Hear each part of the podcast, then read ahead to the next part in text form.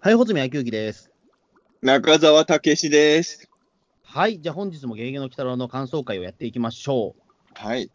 で本日はですね、えー第76話のぬらりひょんの野望です。はい。もうあの新章入りましたね、最終章。はい。はい。いや、もう早速、ぬらりひょんの話をしたいんですけど、その前に一つだけ確認していいですか？なんでしょうか？はい。前回の鬼太郎感想会2時間ぐらい喋ってたんですけど、あの、ずっと音質が悪かった。ごめんなさい、すいません。本当申し訳ございません。いや、まあ、えもうユーザーの、あの、リスナーの皆様には本当申し訳なかったーごめんなさい、い。本当に、はい。今回えー大丈夫なんでしょうね。あ、今回大丈夫です。あの、もう 3, 三台回してるんで大丈夫です。はい。はい僕ちょっとね、今ね、しあのースタートした時にね、自分のパソコンのマイクの向きが気になっちゃったんだけど、これ触んない方がいいですよね、本番始めてあ、まあまあまあ、今の段階でも全然問題はないです。はい。じゃあ、えーこの状態のままで。はい。前回ね、あのー地獄の4章編の最終回の感想というね、非常に重要なところで、しかも僕らもテンション上がって2時間ぐらいやっちゃったんですけど、音質が悪かったっていう、ごめんなさい、ちょっと、はい。僕がちょっと思い出したのは、あのー音質ではないんですけど、西洋妖怪編の最終話の感想会の時は僕が喉を壊して、あ、ガラガラだったね。タイミング的にもう、あのー、七子最終決戦編に突入してから西洋妖怪編の感想を流すみたいな感じに確かなったじゃないですか。うん。どうも最終局面的な時になんかずっこけてしまうことがありますね。この鬼太郎感想会は。いや、本当に申し訳ないです。え七子編の最終回の時とか普通にできてたはずなので、ーうん。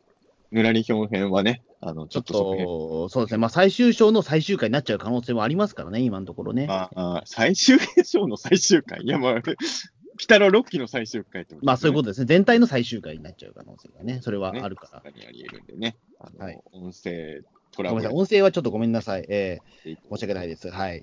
ね。あのーいや、でもあのー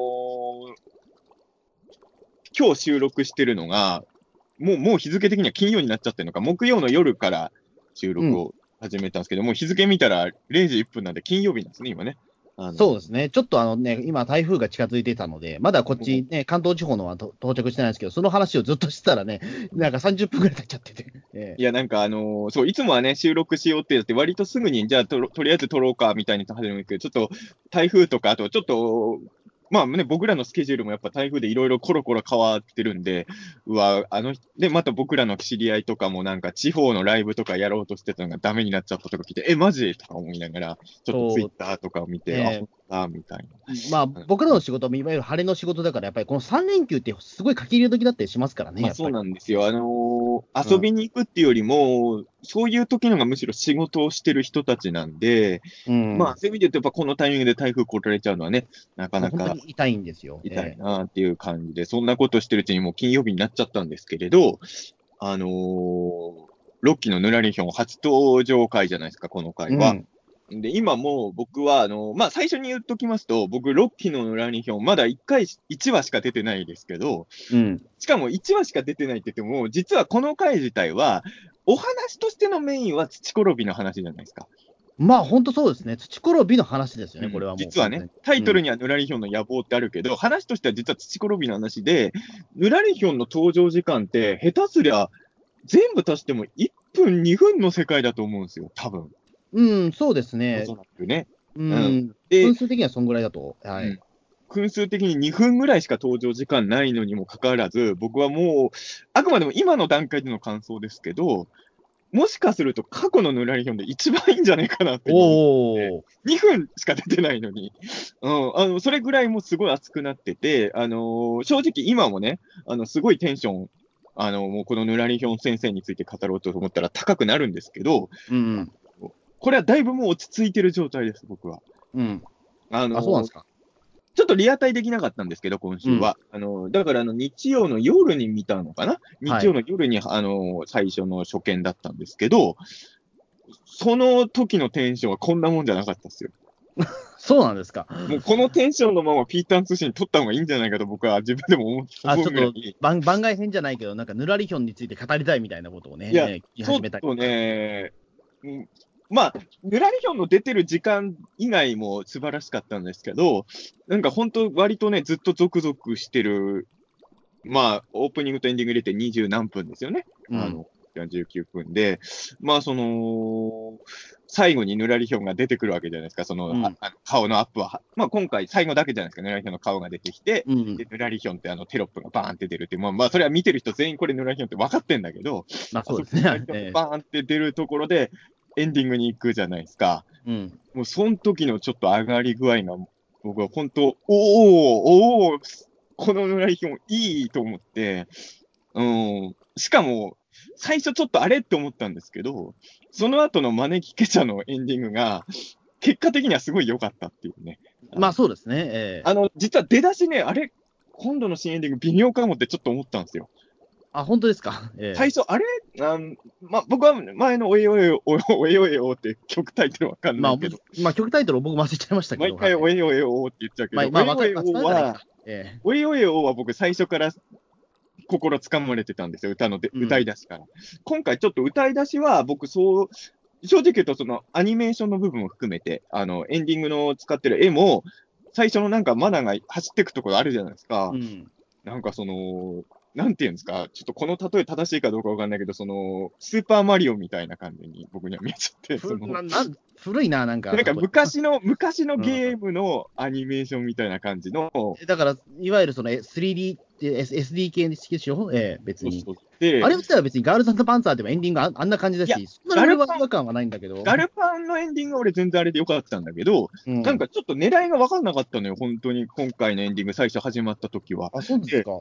どこ、どこ狙ってんだろうと思ったら、その、そ、そこのけ、そこのけ、もののけ、なんとかみたいになるじゃない、あそこで、まあ、あの、モノクロからカラーになった瞬間、うん。これも気持ちよくなりまして、めっちゃ。ゃいいエンディングじゃん、と思っちゃって、あのーで、その後の次回予告でも、あの、もちろん猫仙人自体も気にはなるけど、シノボンが出てくるじゃないですか、予告で。うんあ、次回もなんかぬらりひょん、まあ僕は今このぬらりひょん1、2がすごい気になってるモードだから、あはい。もうもちろん、鬼太郎の面白さって単発のエピソードがいっぱいあるところだと思うし、ぬらりひょん編も単発の面白い話いっぱい見たいっていうのがあるんだけど、このぬらりひょん見せられて、次に、あのーやっぱり縄文人見せられても困るじゃないですか、このテンションのまま。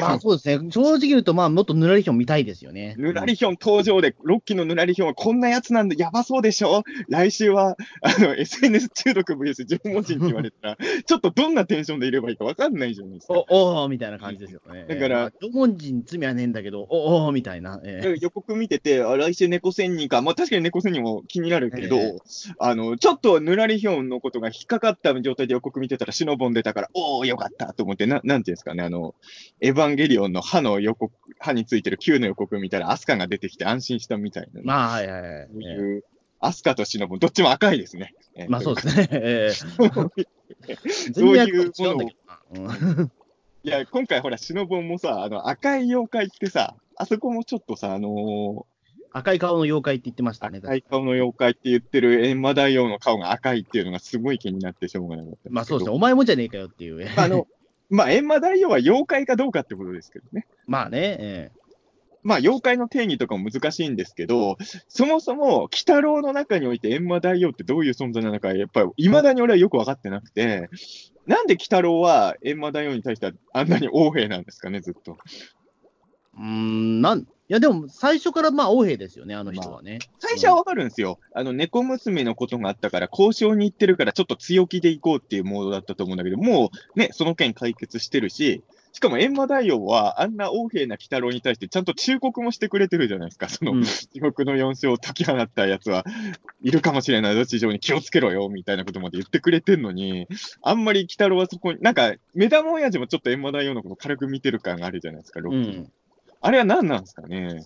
あまあ、だからあれじゃないですかね、その、えっと、僕はちょっとなんかな感覚としてわかるんですけど、あの、なんだろうな、まあ、こえっと、校長先生みたいな感じじゃないですかね。例えばほら、担任先生より校長先生の方がちょっと軽口叩きやすくなかったですか、小学生の頃。一一切そんなことなかったですけど、僕あ、そうですか。あの、なんか校長先生でちょっと、なんだろう、た担任先生はやっぱ怖かったんで、なんか、まあ、なんかかあのなんか軽口叩けないけど、なんかその、校長先生だったら、昨日見たうっちゃんなんちゃんの番組が面白かったぐらいのことは言えるんじゃないかなみたいな。おじいちゃん、おわかんないばあちゃんぐらいになってるからってことでしょ？そうそうそう。うん。あ、それはわかるけどね、確かに。それに近いのかなと思ったんですけどね。うん。なんかちょっと、と、あの、それぐらいちょっと軽く叩いても怒らないだろうって分かってるから、叩けるみたいな。閻魔大王様の心の広さを分かってるから、ああいうモードで入れるんですね。そう。で、しかも、鬼太郎はだってね、この4勝をとりあえず結果的に全員捕まえることができたわけで、まあね結果的にはね。で、うん閻魔大王の命も救ってるわけだから、もうこれはもう完全にもう舐める、舐めていいわけですよ。まあ確かに。まあ、舐めてよくはないけどね。舐めてよくはないけど、もうタメ口からはもうね、もう絶対もうそれはもう、え ーずっとタメ口ですよ、言ってしまうと。えいや、でも、あのーそうですね。その、まあ、その、地獄の四種を解き放ったやつは誰かっていうので、まあ、はっきり言ってもう、ほほぼみんなヌラリヒョンだと思ってたじゃないですか。このタイミングでヌラリヒョンーうん。ってなって。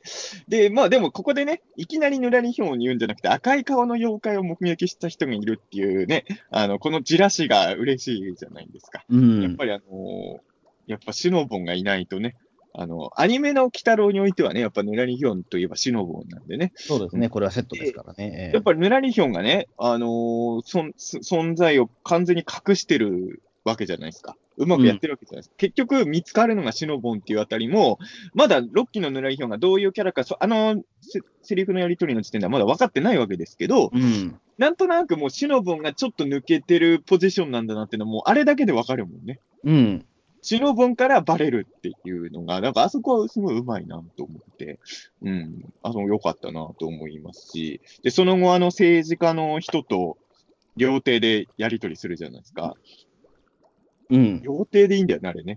まあ、料亭ですね。まあ、本当に古風だっていうふうにね、本当にね、まあ、劇中でも突っ込まれてましたけど、まあ、今、ね、こんなことやるんだっていうね。ええでもそこがやっぱ妖怪感が出ててさ、まあ自分も年寄りなんでってヌラリヒョン言ってたけど、まあそんじょそこらの年寄りより年寄りなわけじゃないですか、ヌラリヒョンなんて。まあね、それはもう何千歳、何万歳の違いがありますからね。だからその、政治家の人も呆れちゃうぐらい古風なやり方で、そのお金の見せ方とかも演出とかも全部古臭いわけじゃないですか。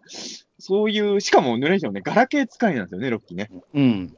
うん、そこもなんかちょっと良かったですね。やっぱスマ、猫姉さんとかスマホなわけじゃないですか。うん。別にスマホでもいいんだけど、なんか、この時にガラケーを使ってるのがなんかかっこいいなと思って。そうですね、なんかね、老人が持ってる簡単スマホ的なやつね。ええうん、でやっぱちょっと痺れますね、ああいうのね。やっぱ小道具よかったええびっくりしたのは、あのーシノボンにも敬語なんだね、ヌラリヒョンね。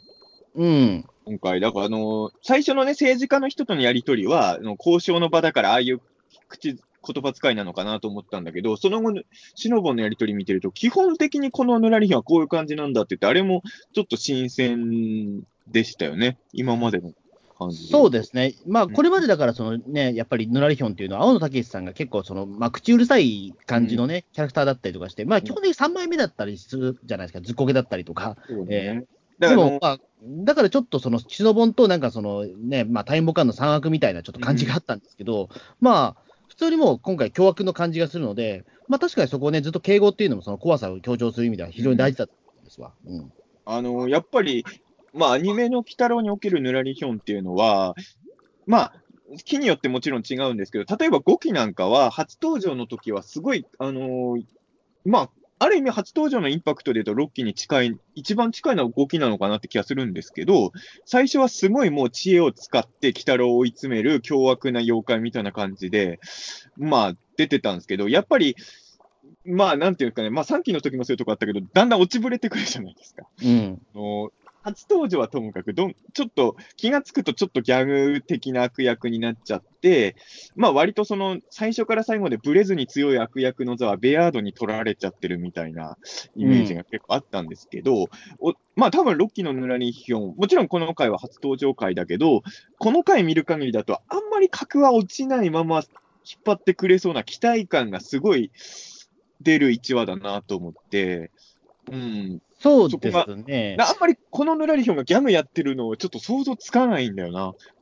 うん、多分そうならないような気しますね。うん、1話見た感じだと。うん。あの、要はその3枚目にさせないためのこの回だったっていうか、今6期のヌラリヒョンは3枚目にならないですよっていうのを、うん、見せつける1話だったのかなと。そうですね。まだそのなんかその目的はわからないけど、多分長期的なその作戦があるからっていうところもでかいと思うんですよね。うん言うてしまうと、そのやっぱりね、まあその3期、5期のヌラリヒョンとかだと、うんあの長期的なやっぱり作戦ってなかったじゃないですか。まあ、基本だからショッカーとかと一緒で、そう、だから絶対北郎倒すなんじゃない使ってなんとかしようっていうね。だから、バイキンマンとやってることは変わらないからだと思うんですよ。言ってしまうと。えそう言ってしまえばそうなんですよ。で、やっぱり、うんあのーまあもちろんわかんないんだけど、ロッケのヌラリヒョンっていうのは、まあ、最大の目的は別に鬼太郎を倒すことでも多分なさそうだもんね。うん。うん。結果的には鬼太郎を敵対せざるを得ないんでしょうけど、その、どこまでね、ヌラリヒョンが本音で言ってるかわかんないけど、今回は別にその妖怪の帝王になりたいとか、そういうことじゃなくて、うん妖怪の復権が狙いだっていうことを言うじゃないですか。うん。まあ、これがどこまで本音かちょっとわかんないところもあるのですが、うん、やっぱそれはちょっとき面白いなと思ったし、正直、例えばその土転び、まあ、予告見てね、ぬらりひょん編の1話目は土転びの話になるっていうのは分かってたんだけど、あのー意外だったのは、自分は単純に例えばぬらりひょんがそそのかして土転びを暴れさせるとか、うん。そういう話になると思ってたんですよ、正直。うん。そうじゃなかったっていうのは結構ね、まあ、ある意味確かにヌラリヒョンの作戦通りに土転びは暴れたんでしょうけど、ちょっと違うじゃないですか。今までの、今までのヌラリヒョンもちょっと妖怪そそのかして、ちょっと悪いことさせたりとかさせてたけど、今回ちょっと違うじゃないですか。意味合いが全然。あの、だから言ってしまうと、まあ、そのお金で、まあ、そのねじ伏せたっていうところで言うと、うんあの、いわゆる揚力とかを使わないで、本当に現金の力、まあ、人間としてのそのち力ですよね、言ってしまうと。そうそう。あのそこでねじ伏せたっていうのはでかいなという、これは。今回ヌラリヒョンがやったことって、妖怪じゃなくてもできるんですよ、実は。うん、お金があればできることだおからね。金があればできるんですよ。でも、なんていうのかな、やっぱ、まあ、ロッキーの鬼太郎始まって、もう、まあね、1年半以上あるわけじゃないですか。で、その間にすごい強い敵がいっぱい出てきたわけじゃないですか。今更、めちゃくちゃパワー持ってるやつ出てきても、そんなにやべえやつ現れた感、正直もう出ないと思うんですよ。まあね、まあ、キュービの狐があんだけむちゃくちゃやってしまった後ですからね、しかもね。ええ地獄も支配しようとしたのがいたりとか、まあ、ベアうん強かったし、まあ、ね、タヌキだって日本政府支配してますからね。結構序盤の話ですよ、もうそれもね、しかも。えちょかなり序盤でやべえやつ来てますから、ええ今更単純にパワーが強いやつが出てきても、そんなにやっぱもうゾクゾクできないと思うんですよね。えうん。そこに来て、このすごい現実的な攻め方をする敵が出てきて、しかも、まあ、今までの鬼太郎もそこの能力はあんまなかったけど、6期の鬼太郎って特にコミュ障だから、うんそのこういう敵が一番対応できないと思うんですよ。うん。あの、来週以降どうなるかわかんないけど、おそらく、いろんな妖怪がヌラリヒョン側につこうってなるわけじゃないですか、多分。うん。で、鬼太郎からしたら、必ずしも敵対したくない妖怪たちも、ヌラリヒョンの方が正しいってついてくのをどんどん作っていくわけでしょうん。で、まあ、ロッキーのヌラリヒョンが、まあ、どんな、んな能力を持ってるのか、もしくは何も持ってないのかわかんないけど、そういうことの攻め方してくる敵には、鬼太郎っていうのは多分戦いづらいはずなんですよね。そうですね。あの、言ってしまうと、あの、今回、そのね、その最終章の第一話で見せたっていうのは、うん。あの、北郎の存在そのものは否定、否定ですよね、これって言ってしまうと。だからうんこれはでかいなというか、ね、テーマとして相当壮大なことをやってるなとは思ったんですよ。正直今までの鬼太郎もそうだったんですけど、鬼太郎が解決、まあ、鬼太郎は基本的に中立に立とうというのは過去のアニメとかでもあったけど、まあ、鬼太郎が人間説得してうまくいくパターンなんてのはほぼないわけじゃないですか、過去の作品でも。それに対して、あの、そのやり方じゃダメなんだって答えを見せつけてるっていう、この戦い方はすごい新しいとは、今までの鬼太郎には本当なかったタイプの、そうですね。えうん、うん、だ言ってしまうと、その土転びのその解決法とかも、結局、その説得すれば分かるとか、その戦いの方法とかも、まあ、やっぱり3期とか4期を見てるような感覚ではあったんですよね、すごい。うん往年の鬼太郎をやっぱり見てる感じがあって、うんでそこで、あの今、令和の時代になったら、うんそれが実はもう、だいぶギャップが出てるっていうことうんを改めて認識させられたっていうかね。そううん。だかだから、ら、一応やっぱそのテーマとしては、鬼太郎そのものの否定なんだろうなというのは、見見てた時に思ったんですよね。うんすごい古風だけど、実は一番最先端なんですよね、ヌラリヒョンをやってることね。うん。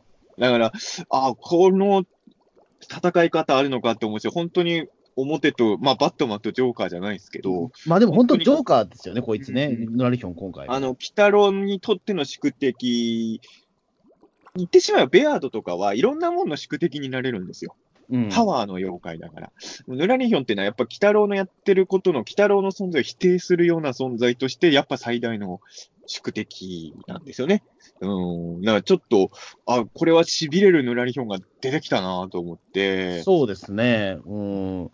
だやっぱりそのぬらりひょんっていうのは、まあね、あのいいつの間にかその、ね、人間の家にその忍び込んでる妖怪ですけど、うん多分でもそういうことなんでしょうね、多分ぬらりひょんのね、その現代風に解釈すると、多分そういうふうに現代社会にいつの間にかいる存在みたいなのが、あの、新しい解釈がされたと思うんですよね。あの政治家の人とのさ、その、あれもさ、密談の時もさ、まあ、もちろん確かにロッキーの来たらももう回が進んで、妖怪がどんどんもうそんな珍しいもんじゃなくなってるっていうのもあるんだろうけど、当たり前のように酒を飲んでるわけじゃないですか、一緒に。いうん、や、もう違和感がないんですよね、ぬらり。まあ、あの、シノボンにはちょっと違和感感じていい気がするんですが。まあ、あれはね、化け物ですからね、どう見てもね。えでもあそこでもさ、ちょっとあの、今回のぬらりひょんのさ、あのー一番不思議というか、これ悪い意味じゃないんですけど、あのー今回のぬらりひょんって見てるとさ、白本を配下に置こうとしてるキャラには見えないんですよね。そういう意味で言うとね。あの、白本だけちょっと可愛らしさ担当じゃないですか、今のぬらりひょんチームの。うん、まあそうですね。うん。今回のぬらりひょんって相当頭良さそうだし、なんでシュノボンと一緒にやってるのかはどっかで描かれるといいなと思うんですけど、そういう意味で言うと、今回ぬらりひょんが言ってること、もしかしたら本音なのかなとも思ったんですよ。妖怪の地位向上のために頑張ろうとしてるぬらりひょんだから、土転びのこととかも、本当に同志だと思ってる可能性ももしかしたらあんのかなと。だからシノボンみたいな、ちょっと抜けてるものでも、一番の配下として配置できてるのかなっていう考え方もね。まあそうですね。うん、だそこはだからすごくシュノボンとそのヌラリヒョンの関係で、なんだろう、子供心にやっぱりね、まあ、3期とか4期とか5期をやっぱ見てた時はね、うん、やっぱりあの、ななんだろう、そのずっこけてるシュノボンを、まあ、世話してるヌラリヒョンっていうのもなんかすごく、すごく不正を感じて好きだったんだけども、ああ。うん、あそこは割で好きだったんだけども、でも確かにね、その、なんでヌラリヒョンとそのシノボンがみたいなところはね、うん、なんか書かれた話あったっけ？確かでも。えーっと、アニメで？けどアニメではなく。なんかあった気がするんだけど、ちょっとごめんなさい、ちょっと記憶がちょっと定かじゃないんだけどあんまも、見た記憶ないけどな、俺が忘れてるだけかな。うん、なんかそこにもなんか言及されそうな気するますけどね、なんか、シノボン、シノボンじゃなきゃダメだみたいなところはね、なんか、うん理由付けとして多分出てきそうな気しますけど、この先。うん。過去のアニメだと割とね、その、シノボン側のヌラリヒョンへの思いを描いたエピソードはいくつか覚えてるんですけど、あんまりヌラリヒョンがシノボンどう思ってるかを、あの、がっつり描いた回っていうのはあんまり印象が残ってないんですね、僕は。うんなんかなんかそれはなんか、あ、でも、それのなんかあれかな、シノボンが、まあ、そのライヒョンにべったりっていうところの話だったかな、確かに。シノボンがヌラリヒョンのこと好きだっていうのを描いてる話はいくつか覚えてますよ。うん、あります。あったなと。そうですね、だからまあ、ぬそのヌラリヒョン側のね、その考え方が今回、ロッキーで、ちょっとこの先出てきそうな気しますけどね、なんか。うんあの、やっぱりあの、密談の時とかも、あの、シノボンだけはちょっとヌラリヒョンが、あの、睨んだりしないと、あの、意図が読み取れてないところとかもあるし、うん。あの、地獄もそうだし、シコロビとのめ、あの、やりとりとかも、まあ、あの、シノボンの慌てぶりだとすると別に鬼太郎に見せつける気は一切ないわけですよ。うん。見つかっちゃってやべえって感じだったから、やっぱり、り、まあ、ね、ヌラリヒョン同様のシノボンもそんなに今回出番ある回ではないんだけど、そんなに賢いキャラでは、シノボンはやっぱないままではいるんだろうな。そうですね、まあ、車とか思いっきり運転してましたけどね。ええ免許取ってんのかな。うん、ちょっとあれはね、シュールだなと思いましたけどね、車運転してんだっていうのは。あのええ妖怪が車運転したりしてるのはもう水木漫画ではね、もうおなじみです。まあ、おなじみだけど、ああいうど真面目なシーンで、あんな顔でかい、顔がでかいシトボンが運転してるのは、まあ、ちょっと笑えますよね。ええでもあそこではやっぱり、あの、ぬぬらりひょんみたいな人、も妖怪があそこでまた別にいたりしたら、もう完全にあの、政治漫画みたいになっちゃうから、まあ、そうですね。ええなんかパトレイバー2の敵役みたいになっちゃうでしょ、そのおじさん二人なんかってたら。鬼太郎の敵だから、やっぱり一歩は忍ぼんみたいなやつでね、あの、うん。あったんだと思うんですけど、まあもしかしたらですけど、でもあのーまあ今回、その、ヌラリヒョンが結構変わってるじゃないですか、過去のアニメとは。その、うん。戦い方とか。そういう意味で言うと、シノボンとかも間抜けな部分は生かされてるけど、なんか今までのシノボンがなかった能力とか持ってる可能性ありますよね。そうですね。ちょっと凶暴な感じみたいなもの、今後出てくるのかもしれないですけどね。うん。あの、昔あったさ、あの、鬼太郎も出てきたあの、えっ、と、あれは月曜ドラマランド版なのか V シネ版か忘れちゃったんだけどさ、あの、鬼太郎と悪魔くんが共演するやつあったじゃないですか、あ、はいはいはい。実写で。あれに出てきたシノボンは結構強かったからね。ああ、どん、どんなんでしたっけ、あれ？どんなんで、あの、すごいあの、宇宙刑事みたいな、もう、こう、ああ、あれか。光線のボスダダダダダダダダバーンみたいなのあったじゃないですか。あの、うんもう完全宇宙刑事なんですよ、クライマックスのバトル。あの、監督さんとかスタッフがもうそれですからね、思いっきりあれ確か採ね。石場で。でもあれってあれ俺の記憶が間違ってなければ、あの、き確か、もちろん僕は3期から入ってんだけど、あれ自体は3期より前に作られてんだよね。うん、だったと思います。僕、リアルタイムで見た記憶ないもん、あれば。うんいや、俺もだいぶ後になってから見たけど、うんだからヌラリヒョンを悪のボス的に使ってたのは、実は3期よりもその実写のあっちのが先なのかなっていうね。ああ、そうか、そうか。言われてただみれば実写のあの北、俺あん、ちょっとね、その辺完全記憶、あやふやなまま今喋ってますけど、月曜ドラマランド版の後、だいぶ後になって悪魔くんの共演のやつ作ってるんだよね。あ、そうで、月か。曜ドラマランド版は北、あヌラリヒョンがボスじゃなかったんだっけ？ちょっとそこ完全に俺ももう記憶ごっちゃになっちゃってるな。うんうんあんまり見返すことがない、正直ない。結構レアなドラマじゃレアなドラマ。まあまあ、DVD 化もなってますけどね。うん、一時期本当見れなかったからな、あれ。え俺も初めて見たの高校生ぐらいの時ですよ、結局あれは。えうん。その前に出てた、なんか自宅にあった鬼太郎の本があって、そはいはい。の本がね、結構良くて、あの、実写版の紹介と3、三期のし、まあ、実写版の紹介から始まってたから、もしかすると月曜ドラマランドに合わせて作った本かもしれないんですけど、それが物心ついた時にうちにあったんですよ。まあ、多分僕が買ったんでしょうけど、で、その本偉かったなと思うのは、そその時点で墓場のこととかも子供向けの本なのに紹介してたんですよおおはいはい。完全に小学生向けの本だったんですけど、だからまああの全部漢字に振り仮名ついてるような本だったけど、昔の鬼太郎はこんな怖い顔していたんだみたいなのとか、ちょ結構丁寧に紹介してあてー、それは良かったですね。うんだから、小学、小学校低学年の時は俺、貸本の鬼太郎があったっていうのは知ってたんですよ。うん、うん、うん。ああいう子供向けの本でそういうのを教えてくれるってのは大事なことですよね。うんねうん。そう。だから、あのーもしかしたら、その、実写版シノボンぐらいの強さを、ロッキーのシノボンも持ってる可能性はあるかもしれないし、また宇宙刑事のオマージュもやってくれるかもしれないですよね。まあ、あれは別にオマージュやったわけじゃないんだけど、うん 完全に似てるだけなんだけど。うん。そうそう。だから、もしかするとし、今回本当シノボンの抜けてる部分しか出てないじゃないですか、この回では。まあそうですね。うん。でももしかすると、ヌラリヒョンが今回、こういう戦い方してるのと一緒で、シノボンも今までのシノボンになかった何かをやる可能性もあるのかなっていう、楽し、期待はちょっとしてますけどね。うん。あとは、今回はし、まあ、土転びが一応仲間につけたって話にはなってるけど、今、ヌラリヒョンに、例えば仲間みたいなのが他にいるかどうかが気になりましたね。そうですね。まあ、もし、まあ、その、まあ、土転びが、まあ、その、なんだろう、ぬらその、シュロモンに次ぐ、ね、怪人第2号みたいなことだったら、まあ、あれかもしれないけど。だとしたら、こっからスタートだけど、あの、5期の時は最初から結構仲間いっぱい揃えてたじゃないですか、ヌラリヒョン。うん。で今回も、ただ、この話見る限りだと、別に今、ヌラリヒョン暗躍始めたんじゃなくて、結構前から動いてるように見えるんですよ、この回見てるだと思いますね、あの感じだと。えだとすると、シノボンしかまだいないってことはないように俺には見えて、もうすでに相当の妖怪を、まあ、仲間にしてるような感じには見えたんですよね。えうん。だとしたら、誰が今、まあ、ジャコツババアとかやっぱもうすでにいるのかな、いるのかな。うん、やっぱその辺は、気に、一体今、ヌラリヒョンの周りには誰と誰がいるんだっていうのはね、あります。えうん、意外と俺思ったのが、地獄の4勝逃がしたのヌラリヒョンじゃないですか。えうん。俺思うね、もしかしたら、あの、ベアード復活計画を最初になんかどっかに持ちかけたのもヌラリヒョンの可能性もあるんじゃないかなと思ってて。うん。うん。あのあれなんですよね、えっ、と、ベアードの復活について初めて触れた回って多分ラセーヌの回でしょ？はい。でラセーヌの回って、俺ちょっと最初見たとき、今、今思えばそんな意外じゃないんだけど、最初見たときちょっと意外だったのは、あの、地獄の四章編って、あの、脚本家の方がもう基本統一されてたじゃないですか。はい。で、ラセーヌってイスルギも出てくる話なんだけど、あの回は、まあ、ロまあ、いわゆるロッキーのシリーズ構成というかメインライターの大野木さんが書いてるんですよね、脚本ね。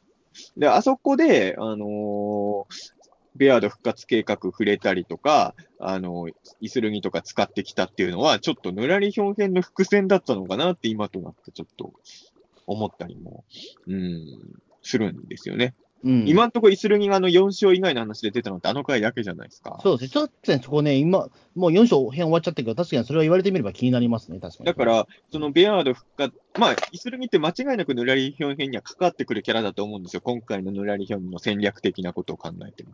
うん、そうなると、ベアード、地獄の4勝を逃したのだけじゃなくて、ベアード復活とかを持ち、そういうもものを動かしたのもヌラリヒョンの可能性も出てくるのかなっていうのはちょっと思ったりもしましたけどね。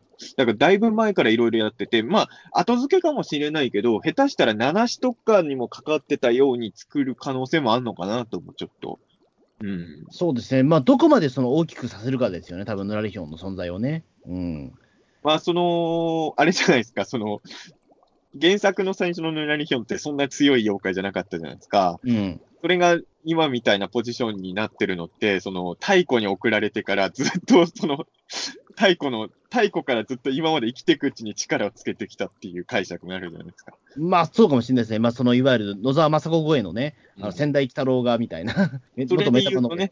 相当いろんなことを裏でやってる可能性も出てくるし。だからそのなんか、一時に救われたっていうのもヌラリヒョンのうんぬんかんぬんみたいなことだったりとか、壮大な話になりそうな。今回結構気になったのはさ、ヌラリヒョンの名前を聞いたときに、鬼太郎と目玉親父はすすごい動揺してたでしょ、うんあの、猫娘はあんまり動揺っていうか、別になんとも思ってない感じだったんだけど、あの感じだと、鬼太郎と目玉親父は過去になんかあったっぽく見えるんですよね。その、まあ、単に有名な妖怪だからってわけじゃなさそうですけどね。だとしたら猫娘にも驚かした方がいいわけじゃないですか。うん、あそこで鬼太郎と目玉親父だけに大変なことになりそうじゃんみたいなこと言わせたっていうことは、おそらく6期の最終話では、あの、水木のエピソードも出てくると思うんですよ。まあ、さすがにね、うん、うんここまで引っ張ってきてね、いますからね、水木の話は。だからその、の辺にもヌラリヒョン関わってきてる可能性ももしかしたらあんの。要はう、んうんなんとなく見てる限りだと、今水木っていう人が生きてる感じは感じられないじゃないですか、6期を見てる限りでは。うん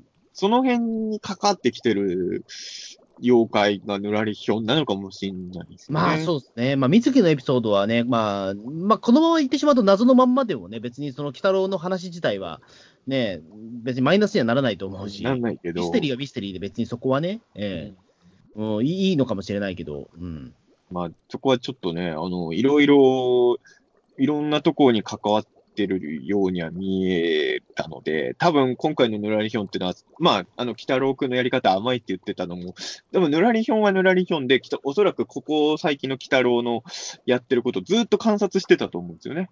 うん、で、そのやり方ではダメだよ、北郎君って感じで動き出してるわけじゃないですか。すごいですね、確かにもう、一人だけなんかそのキャラクターが全然違うなというかね、そのうんそれまでの鬼太郎にいないようなキャラクターだったからな、やっぱり。うんねなんか別世界のアニメから来たような人ですよね、これね。ええだから、本当にちょっとどう戦う。だってさ、変な話さ、あの、こ今回のネラリヒョンといろんなキャラクターの絡み、早く見たいけどさ、ネズミ男とかどうすんねんとか思いますよね。うんこんな、こんな金払いのいいヌラリヒョンと。うんそうですね。まさかだって、ヌラリヒョンだからびっくりしたのは、だからまあ本当に細かいところですけど、あの政治家に対して、その清高合わせ飲む、まあつまりはバカだってことだっていうふうに、正直言っちゃったことが、あれ、こいつはちょっと今までの北のキャラクターじゃねえなっていうね。そうそう。ね。清高合わせ飲むって、そんな9時代のアニメで出す言葉じゃないじゃないですか。いや、俺だから、あの、さっきも言ったさ、運転手がシノボンでよかったなと思ったのは、あれが本当運転手もおじさんだと、本当押井守のアニメみたいになっちゃう。そうそうそう。え えうん、なおおと思って、ああの辺の、なんていうの、せやりとりのシーンって、本当に朝9時のアニメの敵じゃないですよね。うん。ちょっと、あ、あ今回のラリヒョンすごいこと攻めてきてんなと思って、うん。で、あの、最後の方の、いろいろ政治家の人と、もう一人はあれ、動物研究家みたいな人も使ってたってことなのかな？うん。絶滅危惧種発見した人にもお金渡しましたかみたいなやりとりあの、なんでしょうね、その、えっ、と、なんだっけ、準絶滅危惧種でしたっけ？あ、準絶滅危惧種。あれは何何のことかなっていうのは確かに。土転びのことなのかなとも思ったんですけど。あの、ななんだろう、北尾のことなのかな？幽霊族とかのことなのかなとか。いや、でもあの山に準絶滅危惧種がいたから開発はやめようって話だから、北郎のことではないと思うんですよ。多じゃ分ないのかな？単に動物のことなのかな？本当に。多分、普通に考えたら土転びだと思うんですけど、だからもしくは妖怪とは別のなんかがそこにいるのがもう分かってたから、それを探させたのかもしれない。ああ、土転びのことだったらもう完全に妖怪というか、もうそういった動物として思ってるというかね。うん。うん。まあ、ただ、確かに。うんロッキーの鬼太郎の世界の中で人間が妖怪をどう思ってるか分かんないけど、妖怪の全絶滅危惧種って考え方もできると思うんですよ。まあそうですね、まあ本当に生物だとしたら、本当にそういう言い方もできるから、まあね、うん、ななんだろう、そういうふうになんか人間側はもう妖怪じゃなくて準絶滅危惧種みたいなふうに呼び方にしちゃうっていう、統一しちゃうのもなんか、新しい世界観を作るですごく有効な気はしますけどね。で、ヌラリヒョンがね、その土転びのことを準絶滅危惧種ともし言ってるんだとしたら、今回ヌラリヒョンが、まあ一応言う掲げてる目的が妖怪の復権っていうのもあるし、なんか結構本当に、なんていうの、俗な悪役じゃなくて、ちゃんとした目的というか理念を持って来てる感がより、なんかね、妖怪が自分たちのことを準絶滅危惧種っていうのは、なんか、すごいなんか自虐的でいいなと思って。ちょっと切なさも感じますもんね。そうそうそう。あの、だから、ね、一概にヌラリヒョンが悪とは言えない。まあ、今回ヌラリヒョンやってることでマッチポンプなんで、その、そういう意味ではわ悪いんですけど、あの、今回ね、あの、変な話、ゴルフ場開発とかをヌラリヒョンが裏で動かしてるとかじゃなかったら、100%ヌラリヒョン側に分があるわけですよ。本当に。うん。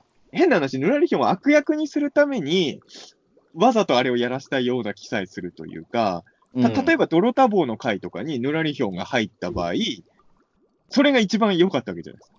まあそうですね。ドラタボーの回はもう完全にヌラリヒョンがいたらもう何も、ね、誰も傷つかず終えたはずですから。うんだから、あの、あの時は、鬼太郎だったから、ああいうことになっちゃったわけですよ。あの時、ヌラリヒョンが泥多忙編に、ヌラ多忙会にいれば、何も問題なかったわけですよ。うん。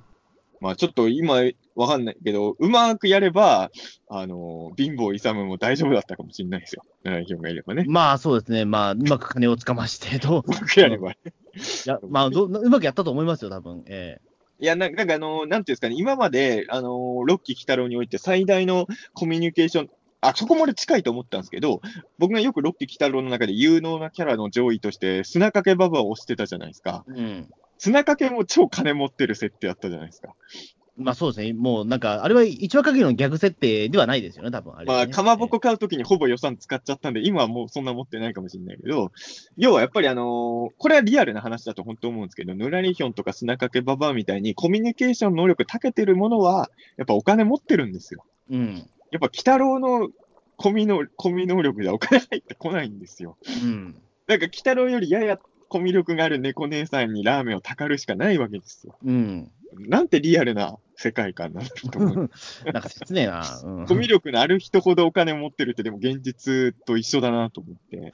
まあそうですね。やっぱりうまくやりくりしてる人こそねっていうのはね。ええだからちょっとね、あの、正直、鬼太郎はヌラリヒョンに全く太刀打ちできないと思うんですけど、やっぱ砂掛けがどんくらい粘ってくれるかっていうのと、なんか、ヌラリヒョンと絡みみたいレギュラーキャラを選ぶとしたら、僕は砂掛けネズミマナーですね。うん。この3社がヌラリヒョンと会った時にどうなるかはすごい、うん、見たいかな。そうです。特にマナの反応は気になるかな、確かに。ななんだろう。まあ、言ってしまうと、まあ、その、鬼太郎の言うことは絶対ぐらいなこと、こういう子ですけど、うん。どうなんだろうね。ヌラリヒョンに会った時は、ちょっと、どういうリアクションになるのかが。うん。ヌラリヒョンがマナーに対してどういうアプローチをね、仕掛けてくるかにもよるけど、でも絶対に、ヌラリヒョンの目的っていうのは、言ってしまえば妖怪と人間をもう対立させることじゃないですか。うん。っていうことは、まあ、ロッキー・鬼太郎において人間側の代表っていうのはマナなわけだから、まあ、マナにいろいろ仕掛けてくることは、まあ、ほぼ間違いないと思うんですよ。うん、うんそうですね。まあ、まあ、でも、とはいってもやっぱりロッキー・鬼太郎は、ね、その、七しっていうね、そのでかい存在があったから、あれを超えるインパクトを残すも、ね、ことしないとやっぱり、いけないから、結構大変だとは思うんですよね。デビルマンの最終回みたいなことやるんですか？あ、でもそう、あ、でもなんかそれもなんかあるような気がしますけどね、それこそ。いや、でもなんか、今日の朝9時からそれをやるんですか？うーん、なんか革命はね、なんかあるかもしれないですよ。うん。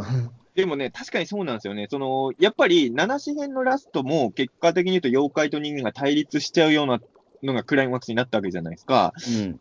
で、今回のラリヒョンやろうとしてること考えて、あれを超えないと、やっぱり最終章盛り上がんなかったねって言われちゃうじゃないですか。うん。それを考えると、うんいや、今回こそは本当お母さんかお父さんの命が危ないんじゃないですか。またやるんですか、それを。えーまあ、その攻め方、じゃあ、しょう、しょうまの命が危ないんじゃないですか。まあ、昭和ならいいか。いや、そんなことはない か。よええよくはねえや。ええよくはねえけど、そんなに、ま、まだのお母さんほど心動かないんですよ。ぼ僕らは申し訳ないけど。ええ相馬くんのファンだっているよ、きっといや、いるけど、いやいるうんお母さんの方がやっぱりインパクト強かったよ、それは。ええ翔馬くんのファンに会ったことがないんですけど、まあでもいると思うんでね。あの、ゆうたくんを殺したら僕が許さないんで、ゆうたくんは僕が守りますけどね。まあ、えーゆうたくんぐらいはちょっとね、まあ、毒歯かかるかもしれないけど、まあまあでもまあ、それはそれでまたちょっとね、あの、心痛むと思うんですよ、なんか。死にはしないでしょ、さすがにね。まあ、なんか、ウルトラマンレオのね、そのね、うん、あれみたいな感じになっちゃいそうでさ。ウルねトラマンレオの時は子供もバンバン殺してたからな。そうそうそう。だあれでまあ一応そのね、卑劣なね、宇宙人だってことは分かったんだけど、さっていう、ええもっとやり方なかったのかなっていうかさ、うん、結局でもあの、ウルトラマンレオのね、そのね、なまあ円盤生物編はでも結局あれが一番の滞在なわけじゃないですか。まあうそうですねん。あれを超える滞在はなかったからね。意外とあの後の円盤生物はそんなやばいことできなかったですからね。まあ、ウルトラマンレオをバラバラにしたっていうことはまあね、あったけど、ねええまあそれぐらいなもんで、正直。正直、ウルトラマンはバラバラにしても大丈夫ですからね。まあね、うんウルトラマンキング助けてくれたし。ウルトラマンをバラバラにしても、鬼太郎を溶かしても、そんな大したことないっていうね、この二台、あそうの二台バラバラにしてもうん溶かしても大丈夫なやつら。うんでもまあ、そのね、やっぱりね、仲のいい、そのね、やっぱりね、小学生の子とかを殺しちゃいけないわけですよ。それ、はちょっともう救えなかったからね、本当にね。うん。あれはだから、うん、でも、野良に表現、だから逆に七紙編があるから、ちょっと心配なのは、そうなんですよね。七紙編と同じことはやんないとなると、でもあれよりえぐいことになっちゃったら、え、大丈夫かっていう心配もあるし、ちょっとどういう攻め方してくるのかなっていうのは、あの、ほらね、発表されてるメインビジュアルでも完全に妖怪と人間の対立するのはもう目に見えてるわけじゃないですか。うん。うん、でも、絶対マナーには揺さぶりかけると思うから、でも七紙編の時以上って本当、キャラを殺さないとしたらどういう手があるんだろうなっていうねだ。マナーが完全に迫害されるかですよね、人間からね。ああ、そうか、マナーがうん妖怪チームにつくことで、え、ここに来てまさかのみやびちゃんとかからきついことを言われちゃう。うん、の可能性はあるかもしれないですよ。完全にそこはもう人間から迫害されるみたいな。うん。それはそれでまたね、多分七子編とは違ったうつ展開になるとは。例えばあれだもんね、マナーって、あの、マナーは妖怪たちとコミュニケーションあるけど、別にお親は何もないもんね。うん。だからあの、マナーのお母さん、お父さんとかが反妖怪になったりしたら、すごい、まあ、マナーからしたらショッキングですよね。うん。見たい。いや、ちょっとだから、その辺はね、楽しみだし、絶対ネズミ男に金出すでしょ、ヌラリヒはどっかのタイミングで。やうん。その時、どうするんでしょうね。うんやっええぱり、ちょっとね、いや、ほんといろいろ、もう、妄想のバリエーションがまあ広がる。妄想は広がるんだけど、まあまあ言うても芸能鬼太郎なんでね、やっぱり間にね、いろんな話は挟むとは思う日常会はもちろん。ええ日常会ないと、それはそれで僕、やっぱり嫌ですから。そうですね、ただ、途中でそのね、マナーが。が迫害された世の中に日常会やるって言っても、それは無理ですからね、やっぱりね。えただ、あの、どうなんだろうね。だからぬ、ぬらりひょん一味の話が、まあ来週はとりあえずぬらりひょんパートもあるっぽいじゃないですか。再来週ぐらいからもう、まあ全然関係ない話なのか、もうちょっとぬらりひょんが出張る話が続くのかが全然まだね、読めないんですけれど。えうーん、そうですね。まあ、言ってしまうと4章編が結構ね、うんあの、な、なん、なんていうか、うんう結局そのなんか4章の話に挟ま、挟み込んだみたいなちょっと印象もあるんですよね、やっぱりね。まあ、4章の話の方が少ない。まあでもそれそう7少ないから章だったわけですよ。ん西洋の改編だけがちょっと特殊だっただけで、基本的にはやっぱり、鬼太郎っていうのは単独エピソードが立ってこそっていう姿勢だと思うし、それ自体は僕は、正直言うとやっぱ僕はロッキー鬼太郎の中で一番ちょっと、あの、もちろん楽しんでたけどテンション落ちてた時期がいつかっていうとやっぱ西洋妖怪編の時だったんですよ、正直ね。うん。あいや、もちろんベアードとか好きなキャラいっぱいいたけど、うん。やっぱりあの、西洋妖怪が悪いって意味じゃなくて、毎回それになっちゃうとちょっと物足りないなっていうのがどうしても。だからあの、小豆とかね、あのー白山坊の話とかが西洋妖怪編に挟まったら、そこの時に異様にテンション上がっちゃったっていうのは 正直あったんで、まあ、ぬらりひょん編も、毎週ぬらりひょんが出るのとか正直僕は望んではいないですけどね。こんなにぬらりひょんハマったけどっていうのね、ありますけどね。ううん、そうですね。だちょっとね、まあ、なんだろう、4, 4勝よりはもう少し出番を多くしてもらいたいんだけど、まあ、うん最終、まあ、言ってしまえばね、これ、七子もそうだったけど、あの、七子とか地獄の四章っていうのは別に鬼太郎ファンにとってはいきなり出てきた敵なわけじゃないですか。まあ言ってしまうとそうですね。だからね、まあ、まあ、あれですよ、穂積君に一番共感してもらえる例えで言うと、デストロイヤーですよ。ああ、はいはいはい。そういうこと穂積君、ね。デストロイヤーに思い入れないじゃないですか。ないですよ。それやっぱキンはやっぱりないグギドラとかモスラのがいいアロハじゃないですか。うん。やっぱあれが急に、ポッとね、最強の怪獣ですって言われても、そうなのって感じがしてしまってやっぱりずっと鬼太郎見てた人は、ずっとゴジラ見てた人がキングギドラとかでテンション上がるのと一緒で、やっぱヌラリヒョンってキングギドラとかあの辺なわけじゃないですか。うん。だから、ポッまあね、本当はね、ポットでの敵役がすごい魅力的だったら、いそれは本当素晴らしいことなんだけど、やっぱり長く続いてるやつってどうしてもそこが難しいですよね。う。ん。やっぱり、うん地獄の4章すごい良かったけど、まあ、そもそも地獄の4章も新キャラではないんだけどさ、あのまあね、えーちゃんと伝承がある妖怪やからな。うん鬼太郎の世界において黒坊主がヌラリヒョンよりいい悪役になれる可能性は限りなく低いわけですよ。申し訳ない。うんうん、それはもうしょうがないですよね。ウルウルトラマンの世界で、バルダック星人がバルタン星人以上の存在にはなれないわけじゃないですよ。まあね、えこれはもう、しょうがないですよ。もう何十年の蓄積があるからね。うん。ーうん、まあ、肩透かしっていうね、パターンはウルトラシリーズ確かにありますけど、急にね。うん。ね、急にゼットン復活してきたと思ったら、意外とかませだったみたいなことあるし。えーヌラリヒョンの場合難しいのは、あの、別にあの、おまぬけキャラでも、それはそれでありなキャラじゃないですか。うん。だから別にあの、ずっこけちゃっても大丈夫なんだけど、ただ6期のヌラリヒョンはそうはならなそうだなと思って、うん、だからあれですよね。あの、4期とかのヌラリヒョンは、あの、ギル破壊ダーだったんですけど、うん6期はちゃんと、あの、破壊ダーかなと思います、まあ、光明寺破壊だが。え光明寺破壊ダーの方かなと、えギル、ギルじゃないな、これはって感じがね、ー えーねやっぱり脳うんみそが違うと人も違うみたいな。えー脳みそ違うんだから、違って当然なんですけど。まあ、ちでもの、でもの、ロボットで脳みそが違うから、その人格がちょっと違う。でも声は同じっていうのは面白いじゃないですかね、あれね。ちょっとあれは謎すぎる。うん。脳みそ違うって言われても見た目変わんねえしなっていうね。え脳みそは違うから、やっぱ重要ですよ。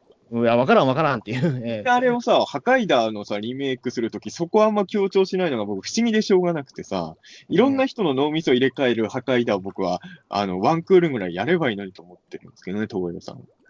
ねえ、確かにね。うん、まあでも、分かりづらいからじゃないですか、やっぱり。言うても、だって基本的にはそんなにけ、ねな、ななんかちょっとギル破壊弾になるとおまぬけになるけど、そこまでした正確な違いはないわけじゃないですか、やっぱり。ええでも、卑怯なことをしないですよ。光明寺破壊ダー。まあそうだけど、だからそこで言うと、だから、テレビ、あの、アニメーションの機械弾はうまかったんですよね。ああ、そうね。あの、その、孔明博士の声が飯塚正蔵さんだったんで、いだからそれはもうね、脳みそ移植した時には、その破壊弾がもう、オリジナルの破壊弾になるっていうね。まあ、脳みそが、脳みその人の声になるっていうのも、もう、ま原あ、わけがわからないんですけど、正直。ええゃ、まあ、機械ダーのね、リアリティさにいろいろ言ってもしょうがないんで、あれですけど、まあ、機械弾面白いよというね。え破壊階段も破壊段も面白いんですけど、いや、あのー要は、あの、ヌラリヒョンってキャラは今までは破壊ダーでいう時のドッジバッジョンもやれたキャラだったわけですよ。で、えうんた例えばゼットンとかは雑魚になると、ファンはみんながっかりするわけじゃないですか。うん。でも、ヌラリヒョンってのは不思議な本当立ち位置で、別に3期の時だって、必ずしも圧倒的にずっと強い敵ではなかったじゃない。まあ、たまにめちゃくちゃ強い時があるんだけど、結構逆キャラだったりもするから、その、扱いが結構どっちにもいけるんですよね、ヌラリヒョンっていうのは実はね。うん。うん。ただ、6期のヌラリヒョンっていうのは本当に圧倒的に強くて怖いヌラリヒョンで行くんだろうなっていうメッセージは受け取ったんで、まあ、この、このヌラリヒョンにはあんまりちょっと、あの、3枚目のことはしてほしくないかなっていうふうには。れそうですね。うん。やっぱこう、この戦い方でちょっと言ってほしいという希望はやっぱありますよね。うんいや、本当にちょっとね、この戦い方に対して、鬼太郎がどう立ち向かうんだろうかっていうのがすごいワクワクというか、あのね、これ僕の本当の、どうしても僕はやっぱりあの、お話を作る仕事もしてる人なんで、アニメ見るときも脚本の人をやっぱ一番スタッフさん、正直言うとね、僕はまあ、ピータンとしても何とかやってるけど、その、作画監督の方とか、まだそんなに正直あんま詳しくないんですけど、あのそういう意味で言うと、ロッキーの鬼太郎のメインライターって大野木さんじゃないですか。うん。で、大野木さんがね、これ僕のか個人的な印象なんですけど、地獄の4章編ぐらいからちょっと路線変えてきたのかなと思ってて、うん。割と地獄の4章編行くまでの大野木さんっていうのは、僕の感じで言うと、あんまり水木しげる感を感じない脚本書く人だったんですよ。ああ。別にそれが悪いって意味じゃなくて、要は今のアニメっていう意味なのかもしれないんですけど、そんなに水木しげるの匂いを感じない脚本を書く方なのかなっていうふうに僕はずっと思ってたんですけど、うん。地獄の4小編ぐらいからの大野木さんの回っていうのが、むしろ水木度が高い回を連発する脚本家の方にちょっとシフトチェンジされたのかなと思ってて、あのー個人的には地獄の4小編以降の大野木さんの脚本回って好きな回がすごい多いんですよ。うん。で、まあ、あのーだからあの、ラセーヌの回とか僕は本当傑作だったと思ってるんですけど、あれは本当になんていうかな、ロッキらしさもありつつ、まさかの原作っぽさも後半になっても戻っ蘇ってくるっていう、なんか理想的なバランスで、あの見たときにちょっと僕はあれと思ったんですけど、その後も大野木さんってあれですもんね、あのー最近だとヤマタノオロチ会とかもああ、そうか。でうん。うーん。まあ、ヤマタノオロチ会はちょっと僕個人的にはちょっと乗れたとこと乗れないとこどっちもあったんですけど、でもあれもやっぱり原作の良さをすごい活かそうっていう意識をすごい感じる回だったじゃないですか。うん。うんで、今回の俺びっくりしたのは、その、さっきからぬらりひょんの話ばっかりしてるんだまあ、けど、土転びね。ええあの、土転びパートが、理想的な、みあの、原作のアニメのアレンジじゃないですか、正直。まあ、そうですね。まあ、その、鬼太郎結び。えいや、もうあれは、俺さ、あの、前もさ、誰かにさ、お便りコーナーで、あの、指摘されたことあるけどさ、あの、まあ別に僕らが予言者とかそういう話ではなくて、やっぱり、鬼太郎のスタッフさんっていうのが、鬼太郎ファンがどういうこと考えるか分かってる証拠なんだと思うんですけど、ピーターン通信で、ロッキー鬼太郎好きだけど、正直、こういうのも見たいんだよなとか言ってるところが、割とその翌週とか翌々週に叶うことが多いじゃないですか。ええそのよ前の、誰かお便りでも指摘されたことなく、今回も前回のピーターンとして僕はその、要はバトル会だったでしょ前回4章のラストだから。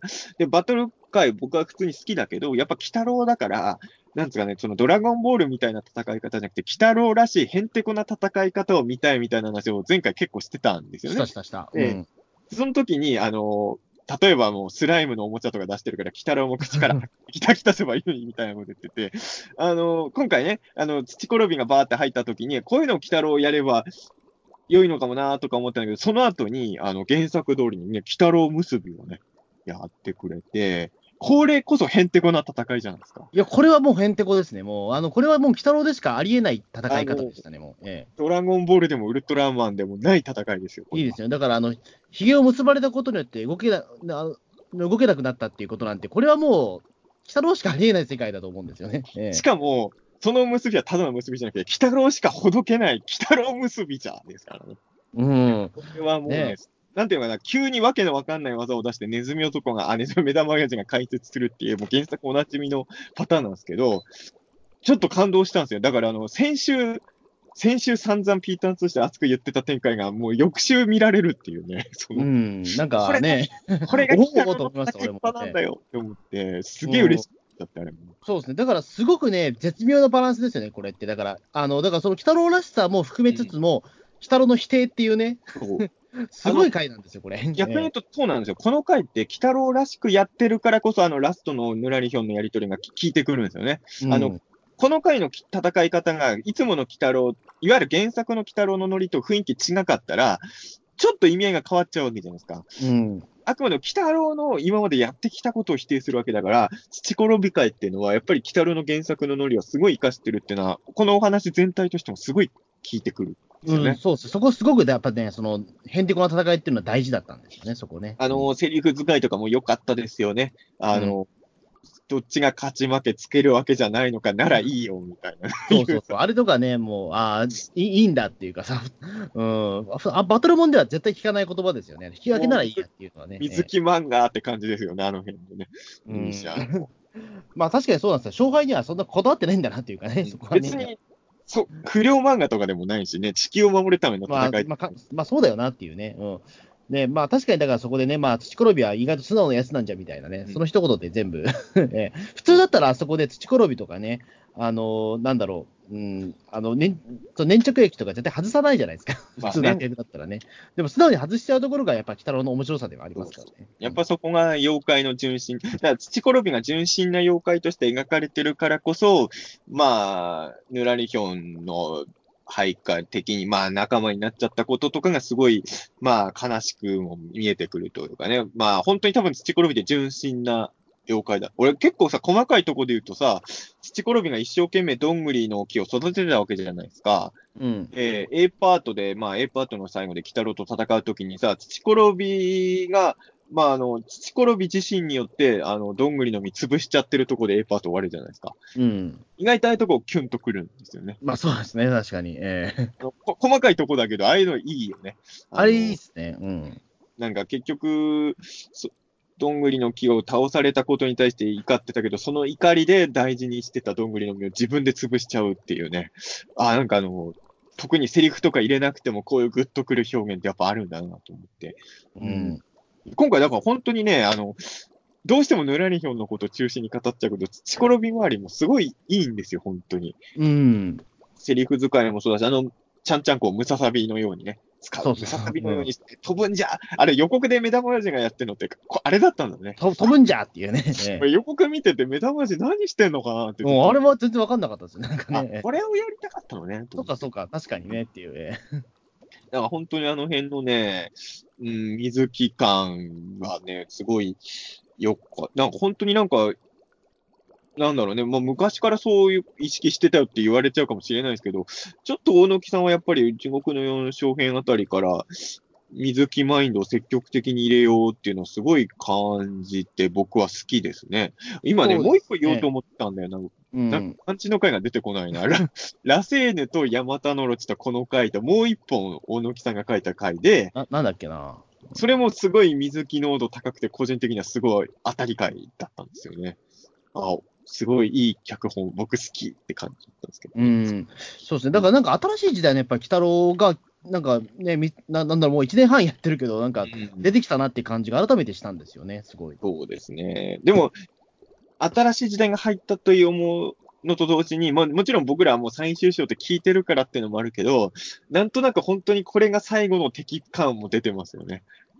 そうですね。やっぱりそのテーマそのものの否定ってね、うん。なかなかね、えっ、とんな、なんだろうんう、やっぱ最後ですよね、それはやっぱりやるのはね。テーマそのものの否定っていうのはやっぱり、え今回のヌラリヒョンがやっぱ3枚目になるような感じがしないっていうのはさ、やっぱり、うんこれは最後の敵にふさわしいものだっていうふうに、この回で見せつけられたからですよね。えうん。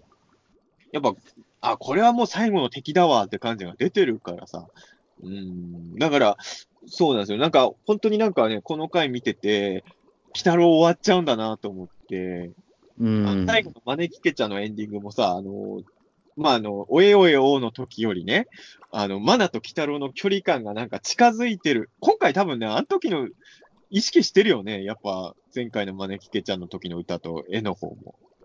どうなんだろうね。だからちょっとでも俺もね、ななんだろう、でも、その近づいたっていう見方もできるけど、ちょっと離れたような見方も僕あったんですよ。だってあの、狐目の窓でしょ、だってあれって。うんうんあ、まあね、その、要はあれをやらないと、妖怪たちが、鬼太郎たちが見えなかったってことだよね。そう、だからそこでちょっと俺、あれなんか、なんだろう、離れたのかなっていう気はしたんですよね。あーうん、でそのモノクロの世界から狐目の窓を使ったことによって、あのーそれで妖怪の世界が見えるようになってっていうところって、あれなんかちょっとまだ、もうその距離感がちょっと、まあ妖怪から離れたのかなと思ったんですよね。そういう意味で言うと確かにちょっと表現とした初期快感もあるのかな。うんあの、ちょっと面白いなと思ったのは、鬼太郎が手を出しても、別にマナは鬼太郎と手を繋がないところですよね。うん。あれもちょっといいなと思いましたけどね。うん。だあもう狐の窓って、だってマナは使うイメージがなかったから。うん、まあ、使わなくても見れるからね。そう、うん。だあれを使わないと見れないっていうことは、なんか、あ離れたんじゃないかっていう。もしかして、じゃあ、これあれかもしれないですよ。最終回後の話かもしれないですねあ。、かもしれないですね、あれは。うん。これはちょっとあれかもしれないですね。うん、もしかするとそこを暗示してる可能性もあるのかなと。あのー、底のけ底のけもののけが通るみたいな感じになるときに、やたら小豆妖怪たちが目立ってたのはなんでなんですかね。うんなんでだろうねめっち。ゃ目立ってなかったですか？もうレギュラーキャラより目立ってましたけどね、正直。そうですね。小豆連合めっちゃ目立ってると思って。うん、ちょっと小そこは豆連合、うんまあ、まあ、インパクトは残ってましたからね、言うてもね。まあまあ確かにね、あの、印象は残ってますけどね。いま、未だにあれなんですかね、もう繁盛してるんですかね、あれね。ええだから、小豆がつ、小豆屋が潰れそうになったのをぬらりひょんがお金で救ってくれる回とかもね、あるかもしれない。まあわかんない。確かにそうかもしれないですね。まあ、だってあの、小豆会が放送されたとか、まあ今みたいなタピオカブームではなかったからね。ええああね。今だったらもうタピオカに多分全部取られてる可能性ありますああ、そうかも。小豆は。ええロッキー来たろタピオカ会はあやんのかな？やんないのかあなんかタピオカ今やるのちょっと怖いですよね。その、なんかあの10年後とか見見返したとき何これってなりますよね、多分ね。タピオカ動画多分。ウルトラマン太郎のサインは V 会みたいな感じで。そうそうそうそう。もう元ネタがわかんないわっていう。ええ ね、あれ、ウルトラマンとかって別にね、何十年後見ても大体大丈夫なんだけど、あの辺はちょっとね、難しい回ですからね。うんそうそうそう。うん。いいや、それは、ただ社会風刺、まあ、ロッキー来たらね、やっぱよくやるから、タピオカとかは結構、いや、でもあれなんだよね、この令和になったとか結構強調してるから、あのー10年後、20年後見ると、ロッキー来たろって結構時代感じるんでしょうね。本当に令和に切り替わるタイミングで放送されてたアニメだったっていう、なんか、資料みたいな感じしますよね。うん。なんかそうですね。うん。なんかね。結構なんか後々ね、あの、ふふなんかそのフードを、サザエさんみたいに当時のなんかフードを知るにはこれが一番みたいなことになりそうな気あがんまり、俺もそこまでもちろんアニメ特撮全部見てるわけじゃないのでわかんないけど、例えば平成切り替わるときに、作中でもう平成になりましたしねとか言うような特撮とかアニメ、あんま記憶にない、あるのかもしれないけど、だって平成はだって、言ってしまうとね、その急に終わったわけだから、今回みたいにその、へまあね。平成から令和みたいに1年間のね、その言語が変わるっていうことはなかったから、うん、でも、うんはなかったからね。前のさ、その前回のその言語切り替わる瞬間は、その地獄のバランスが悪くなるとかは、あれは今回じゃなきゃできなかったけど、今回のエピソードはもう令和になっちゃってからだから、こういう作りは今までだってできたわけじゃないですか。う。もうん平成なんですから、みたいなセリフを言わせるとかさ。でも多分あんまりアニメとかでそういうの見た記憶が自分は、まあもう忘れてるだけかもしれないですけどね。うん。あんまないなとは思い。まあね、平成ゴジラとかって別に作中で平成ゴジラだって言ってるわけじゃないじゃないですか。うーん、まあ、やっぱり地続きだったからじゃないですかね。まあ、僕もだって、なんだろう、結構そのね、令和、ね、もう令和のこの時代にとか、やっぱりちょっと言っちゃう癖があるんですよ、今実を言うと僕。ああ、そう。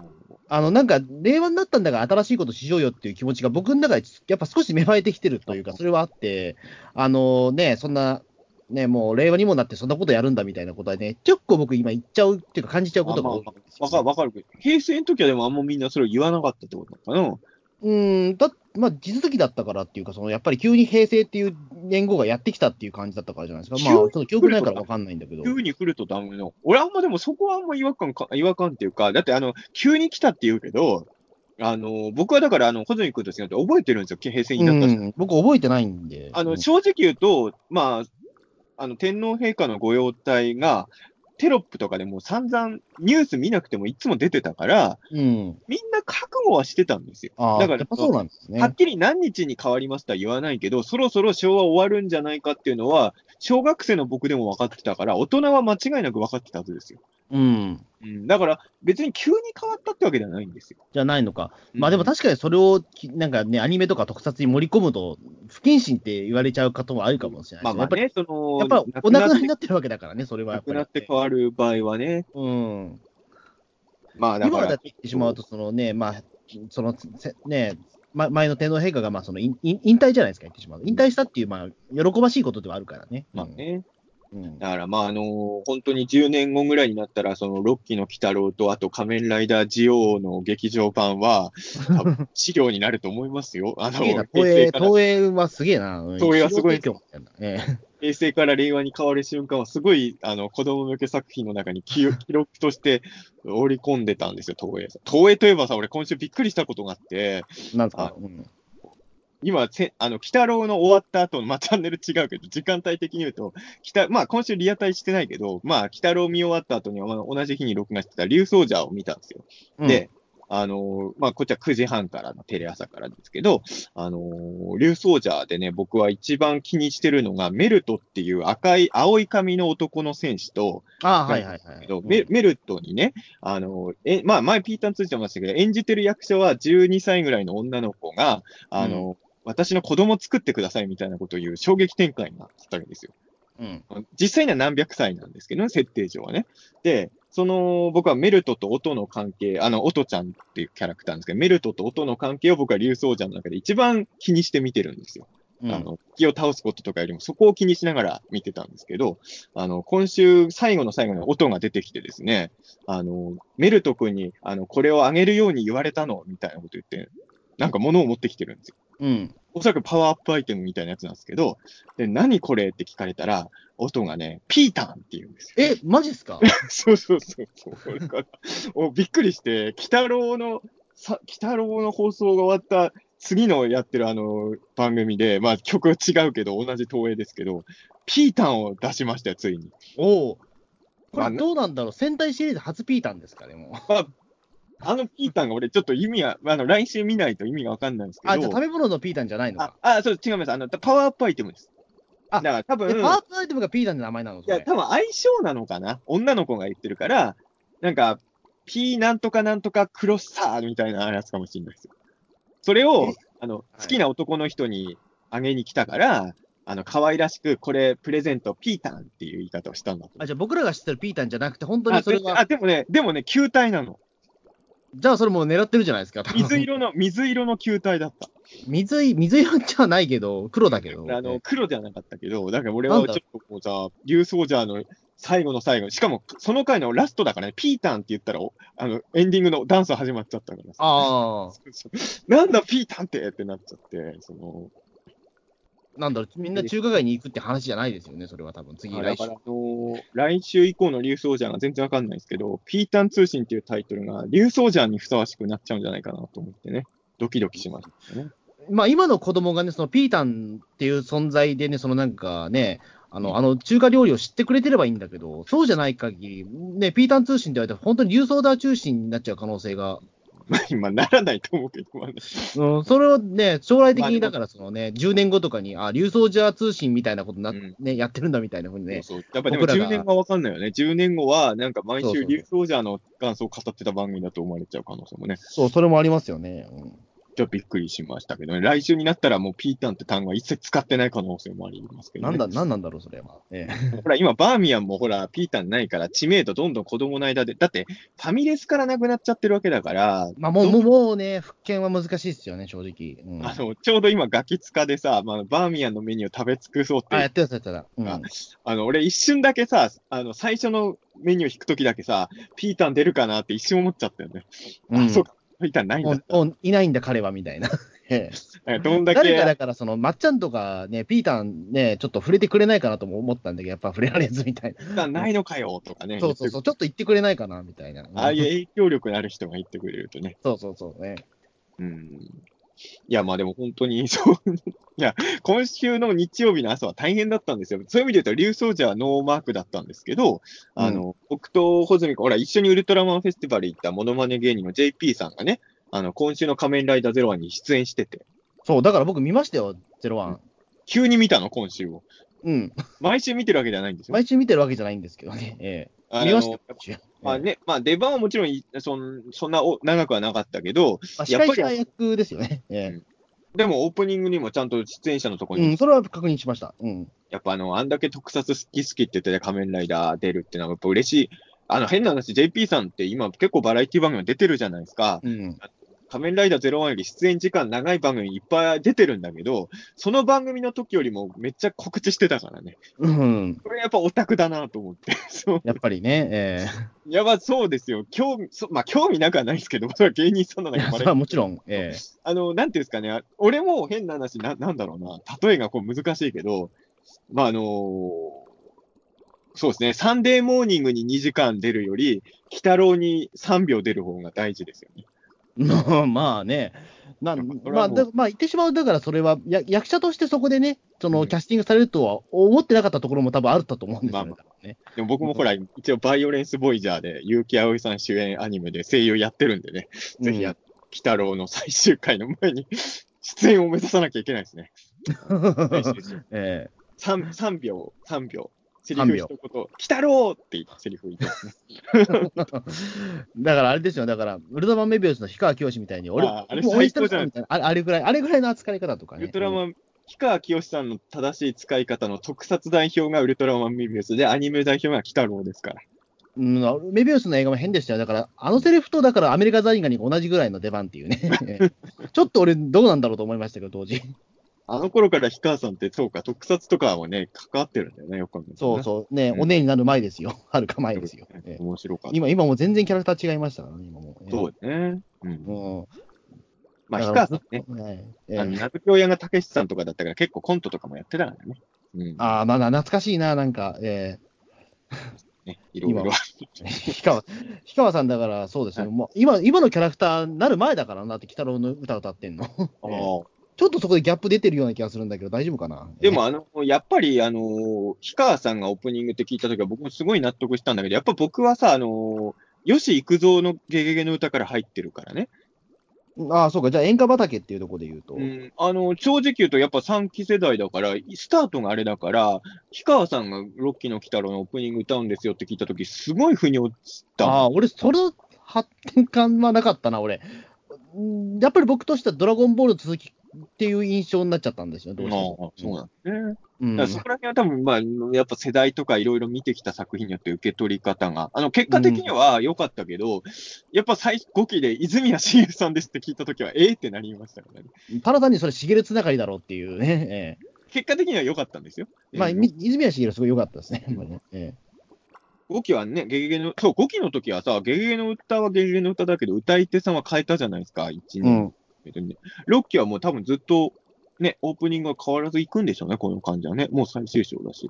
そうですね、まあ、ねあ、そうそう、この前だから、その、なんだっけ、えっ、と、NHK でやってた、なんか、ななぬ沼のや、沼の番組ね妖怪沼のやつ、はいであれでも、そのね、鬼太郎のテーマソング流れてましたけど、あれも氷川さんのやつだったんで、うん。うんまあ、そりゃそうでしょ。今流すんならね。まあでも途中で、あの、熊倉さんのやつも流れましたけど、ええああ俺ね、録画したけど、まだ見てないんで、そうか。うんね。ちょっとなかなか見どころは多いですよ、あの。あれですよ、京都の妖怪町おこしの人たちでしょ？あ、そうそうそうそう。あれあれってあれすですよ、あの、僕が何回か講義読んでもらったら、あの、相模のサあ、ークルですよね、あれね。ええその代表の人とかとは僕も何度か一緒に行ったりしてたんで、うん。NHK さんとかでね、取り上げてくれてありがたいなと思いましたけどね。はい、まあ、だから今、あれでしょ、でもあの、俺もあの、まだ録画して見てないけど、あの番組の言い方でも、あの、今、妖怪ブームでみたいな感じなんでしょ？うーん、まあまあまあ、そんな感じかな。ちょちょっと妖怪ブームっていうわけではなかったけど、うん。あの、ネット上の予告ではそういう言い方でしたよ。あなんか、うん。いや、なんか、なんだろう、結構、しょ、しょこたんが結構、そのなんか、あの、妖怪は必須科目ですっていうふうになんか言ってああまあ、あの方はね、昔から言ってますからね。あうのん。そうですね、なんか、ね、えっ、と、コックス、エシャーリー、妖怪ですみたいなこと言ってます。まあまあ、間違ってはないと僕は思います。うん。もう僕は間違ってないと思いますけどね、それはね。ですね。えーまあ、あの番組はなかなか、うん、おもし面白かった、面白かったですよ、そういう意味で言うと。楽しみですね、じゃあ見るのね。うんねまあ、あの、感想の方とかいきますか？あ、ねお便り来まあすか？あ、まあ、まだなんか言いたいことあるなら、はい。あ、まあでもお便り読みながら言いますよ。まあ、そうですね。もう、もうい言うてしまうと、まだもう1時間超えてますからねっていうね。ええで今回また多いんでしょっていう。えそら、この回でお便り少なかったら逆にびっくりするでしょ。えええというわけで、じゃあ、はい紹介していきましょうか。は。はいいえートッティさんからです。えー第76話感想。今までのパワータイプのボスとは違い、戦略家のヌラリヒョンがついに登場で嬉しい。シュノボンにも敬語。鬼太郎をくんづけで呼ぶのは新鮮で、えー歴代で一番どす黒いものを感じて怖い。今後、鬼太郎月やタイムマシンなどの原作オマージュをした展開があれば最高。もう一つですね。えー、近尾さんそっくり、えー近尾さんの声そっくりなのも良いが、何より水木しげるの妖怪図鑑をリスペクトしたようなデザインが最高。今回のシノボンは戦闘力が高いらしく、それと雰囲気から察するに、ギャグキャラを卒業したのかという疑問が湧いた。それとニュースのシーンでナレーションが沢城さんだったのに驚いた。あ、えー、今回のシナポンって戦闘力高いんですか？うん、かもしれないですね。えうんー、そうなんだね。あ、もう一個あるかな、これ。次回、ね、えっ、あと、ネクセニの会は殺処分について触れることを予想と。はい。はい。こここまでがトッティさんのお便りですね。うん、3ついただきました。はい。はいはいそうか、ニュースのシーンでナナナレーションあ、そうそうそうなんだ。あれでしょ？田代さんって今だって報道ステーションでナレーション持あってる。そうそう、報道ステーションでずっと声やってますか？ら、ナレーションやってますから。多分その辺も踏まえての、あれなんですが、だから、報道ステーシそうだよね。だから報道ステーションのナレーションのと北郎の、やっぱ声優さんってすごいね。うん。まあ、僕なんか、まあ、そうそう、報道ステーション僕実は言うと毎日見てるので、あ、そうなの？あの結構沢城さんの声毎日聞いてるんですよね、ほぼね。毎日見てんなら、それは、鬼太郎見てても今週すぐ気づいたでしょ、それ。いや、いやだからあの、あまりにも日常になっちゃってるから、気づかなかったっていう感じです。ええあんまりだから、そのね、報道ステーション見てても、あの結構日常なんで、あ今日沢城さんだってあんまり感じないんですよ、ね。まあ、毎日になるとさすがにそうかな。だ大体見、まあ、毎日はまあ言い過ぎだけど、でも大体見てるんですよね。見てない週はまずないんで、俺。でも俺もさ、あの、あの、最初の頃は、あの、夕方のニュース見るために、あのマジレンジャーの敵だと思ってたからね。あの そう、えナイトどういとナイですトメアい、マジレンジャーの敵にナイトメアいたじゃないですか。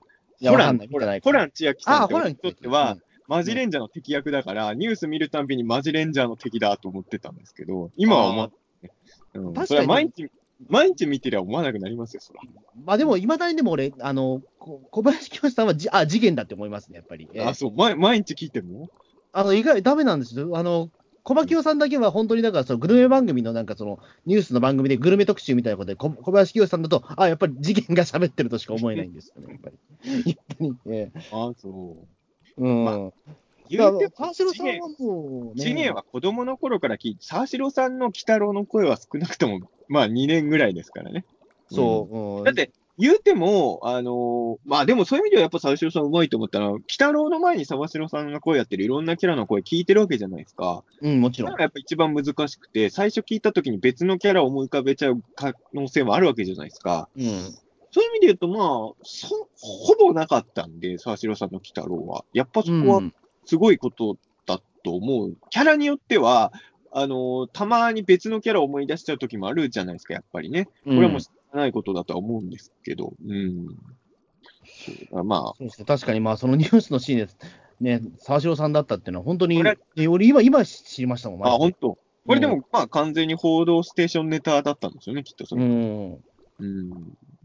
あとは確かにあれですね、あの、近尾さんの声そっくりだのってのは結構みんな反応してましたよね。うんまあ、やっぱ大塚明夫さんって言ったらね、あの、まあ、やっぱ、あのしあ、渋い声の方をやっぱイメージするから、まあ、まあ。やっぱそこはね、やっぱでもやっぱ親子だから、まあうんその声出せるんですよね。うんそう、だからあの、正直、あの、こっちなん、あの、声優さんが発表された時点でもこのキャラは連想してなかったな、そこもありましたよね。うん。あ、そうか、うん近尾さんによの方の声でやるんだっていうかね。うん。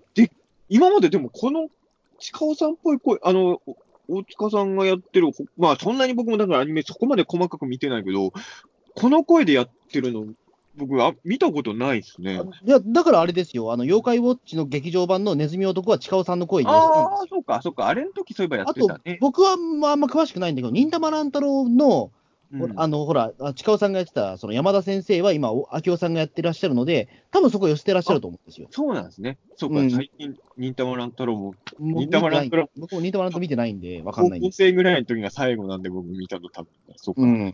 結構、じゃあ、僕の見てないとこではこちらの声も使って、そうか、でもよく考えたら、妖怪ウォッチの映画は俺も見てるんだ。うんあれはだって結構近尾さんの方に寄せたような声だったんで寄せてましたね。う。ん。なるほどね。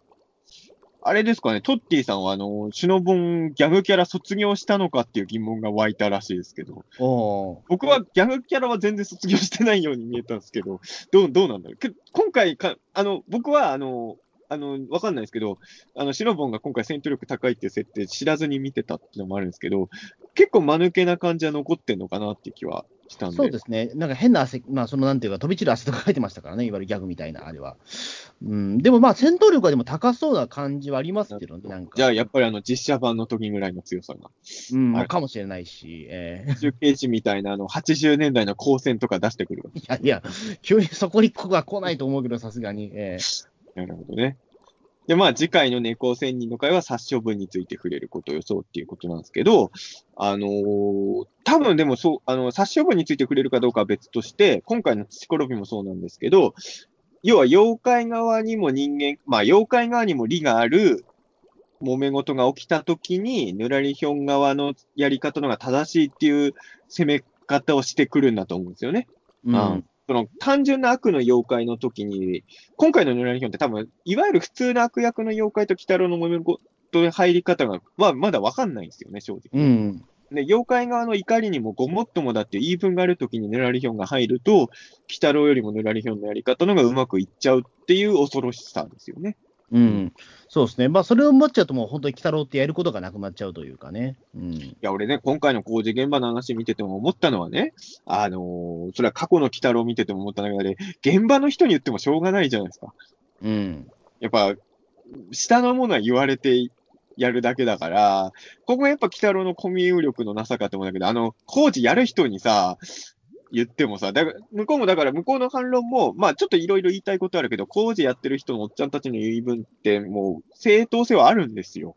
うん。あのあの、まあ、生活のためだっていうね。生きるためじゃなくて、娯楽のためのやつで、その山を奪うのかみたいなこと言うけど、あの、あの人たちがゴルフやるわけじゃないからね。あの人たちはゴルフ場を作ることでお金を得ようとしてるし、しかもあの後もさ、あの、最初工事中止になるって電話あった後にさ、今月俺たちここしか仕事の依頼来てないんですよみたいな言い方してたじゃないですか。うん。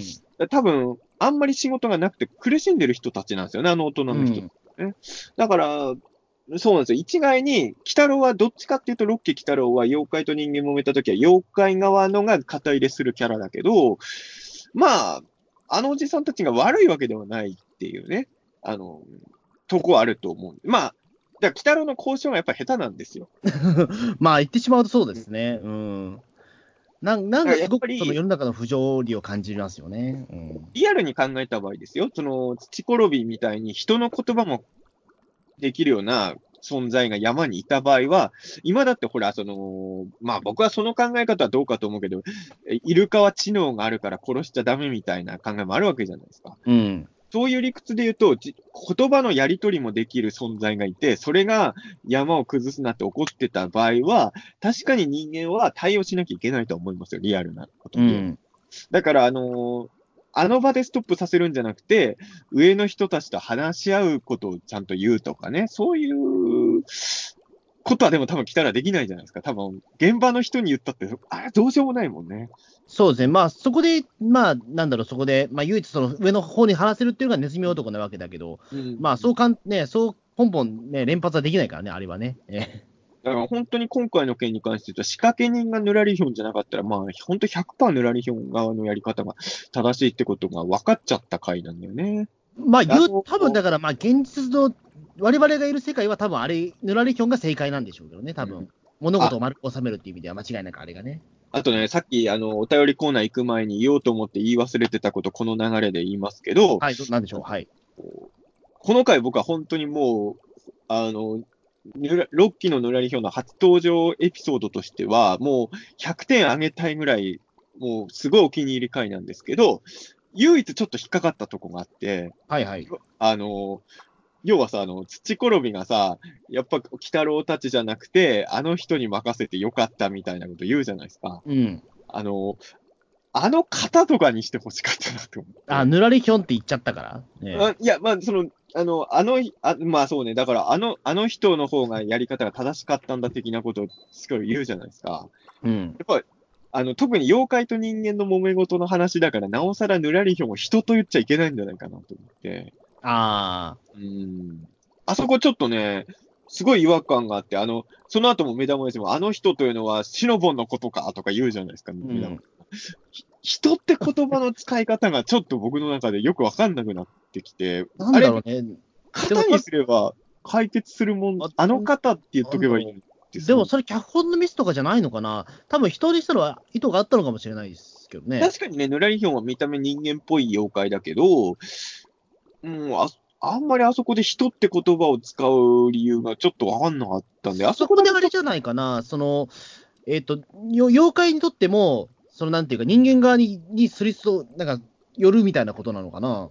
うんそのノラリヒョンは多分今、妖怪じゃなくて人間として活躍されてるような気がするんですよ、その現代社会においてね。あの政治家の人はヌラリヒョンの名前一応言ってたじゃないですか。うん、でも、やりとりしてる相手が妖怪と認識はしてずに付き合ってんのかな？だとしたら、人だと思ってるから、多分あの世界でのヌラリヒョンは人なんだと思うんですよね、じゃあ、多分土転びもヌラリヒョンのことは人間だと思ってんのかな？ただ、そうだとしたら、目玉親父の、あの人というのはシノボンのことかっていうのがちょっと変なんです。まあ確かに変ですね。なんかそこで、妖怪も自分のアイデンティティを捨てて人間の方にすり寄るっていう、なんかそういった、あの、否定的な意味もあるのかなと思ったんですけどね。ちょっとわかんなかったけど、あそこのね、俺はあの、あの人のくだりだけ、ちょっとこの回で唯一違和感があっったとこが、そういえばあそこだなと思って。うん、まあ確かに言われてみれば、でも多分脚本のミスとかじゃないような気もするんだよな。なんかうんミスではないような、でも本当にその後何度もあの人、あの人って続くから、もしかしたら人って言葉をここで使ってない、なんか意味があるのかもしれないですけどね。うん。それが、あの、そうですね、この回で唯一ちょっとあの、引っかかったところかな。うん。そうですね、ちょっとね、なんかおはがきとかなんかいただけたら、なんか解釈、ちょっとね、この、この回はやっぱ解釈の違いがある回ですからね。そうえその辺も押井守っぽいですね。解釈の違いがある作品。ええあじゃあ次のお便りお願いします。えーウルトラゼロさんからです。最終章ヌラリヒョン編1話を視聴。人間との話し合いが下手な鬼太郎にとって、財力やマッチポンプを駆使するヌラリヒョンは、これまでと違う脅威となることを、えー実感。最終的には力で攻めてくるだろうが、それまでにどんな策を用いて鬼太郎を攻め追い詰めていくのか目が離せない。もう一つですね。えー猫娘が同行しなくても成立した話だが、工事現場のおっちゃんたち、ヌラリヒョン、茶色い土転びと花がないので、えー必要不可欠。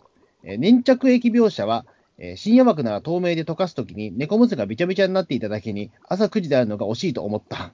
それよりも、ね、猫仙人とヌラリヒョンがどう絡むのか。ということです。なんかあの、お便りを毎回読むときにウルトラゼロさんの性癖が気になってきます、ね。まあ、非常にららしい、非常にウルトラゼロさんらしいですねっていうね。えー毎回、まあなんかね、まあ、いろんな性癖をね、きっとお持ちなんでしょうけどね。えー まあそんなね、まあ確かに深夜枠だったらもう少しね、多分透明だった可能性はあんなスライムじゃなかったと思うんですよ、ね。やっぱ透明な方が嬉しいんですか？まあじゃないですかね。うん、そうえか。あんまり、だから僕は粘着フェチではないんだろうな、そうか。ああ、まあまあまあ僕は粘着わかります、でも。あ、ええ本当わかりますか。僕はあの、うん、わかります。はい。じゃあ、とまじゃあ透明、透明な方がいい。あ透明の方がいいですね。はい。うんあれじゃなくて、はい。えまあ、あれはでも、やっぱあの、ゲゲゲハウスの宣伝も込めてあの色なんえ。いで。や、絶対それはないでしょう。えだって緑色でしたよ。ええ、じゃああれですか、じゃああの、ギギハウスはなんかあの、溶かす液をぶっかけないと、あれ崩れない。の今今出てるデラックスはあの、タンタン棒のゲゲゲハウスだけど、もう土転びもつけちゃえばいいのにと思うんですよねまあそうですね、土転び一番ね、タンタン棒先生じゃなくて、絶対土転びの方が今向い、よりより人向いてますよね、多分辛いもんタンタン棒先生はもうちょっとね、忘れられてる可能性もあるからね、本当に。まあそうですよね、もう1年以上前のキャラクターだからな。はいうんでも、ヌラリヒョンが復活させてるかもしれないからね。ちょっとそこ。まあそうですね、え確かに言われてみれば、確かに猫娘が同行しなくても成立する話なんですけど、まあ本当にね、ロッキーの鬼太郎ってのは基本的にね連れてくのが猫娘だからね。えうんだそうですね、だから何でしたっけ、だからその地獄の四章編のね、1回もね、遠方の方に行ったわけじゃないですか、猫娘と一緒に。うんええ青青青森でしたっけ、うえん。えうん、あ、だ今回鳥取だったね、舞台そういえばね。ちょっとだからね、なんだろう、第1話は遠出するっていうか、その遠方ロケするっていうなんか約束があるのかな。鳥取だとでもどうしても境港編とか思い出しちゃうから、なんか意味あんのかなと思っちゃって。あの、鳥取大帝国以来の鳥取編だったわけでしょ、今回実は。実は、あの、あんまり鳥取要素が何もなかったんですけど、鳥取要素はないんだけど、今回の現場あれ鳥取なんだもんね。なんかあの、伊達さん、伊達さんって言ってたからね。あそこも気になったあれって脚本家さんネタだよね。うん多分そういうことだと思います。あのずっと伊達さん、ねあの伊達さん言ったのは多分たら、たら小僧会とかの脚本でおなじみの伊達さんを。ええいや、俺だから一瞬さ、この回脚本伊達さんなのかと思っちゃいましたよね。そうそう、僕もそれ思ったんです。あ、そしたら、あの、エンディング見たら、あの、よく考えたら確かにさ、あの、そのシリーズ構成的な回には伊達さんかかってこないイメージだから、ちょっと、え、もしかしてぬらりひょん編の脚本伊達さんなのってちょっと不思議な気持ちだったけど、やっぱ違かったっていうね。うん。脚本家とかで言うと、あの、市川義右衛門さんとかがメインダーターになると、鬼太郎会におけるカーレンジャーみたいにきっとなるんだろうね。ああ、なるほどね。ええっていうことはちょっと思ったよ。そう。そうなんかね、名前とは確かにちょっとね、うんごめんちょっとごめんなさい、ちょっと多分滑ってた気がするんですよ。あ、あなんか政治家の名前も、なんか大大塚さんとかだったから、ちょっと、あねーうん、なんかもろだなっていうか。でも、スペルも何も、伊達さんとか、いや、まあ、僕らはい意識するけど、子供は脚本家さんの名前とか、そんな意識して見てるかもしれないけど、なんかね。うん。まあ、でも、こういうのはこういうのでいいんじゃないですか。あのーなんかね、えーちょっと前のウルトラマン大河で、あの、辻元監督っていう監督が、はいはいはい。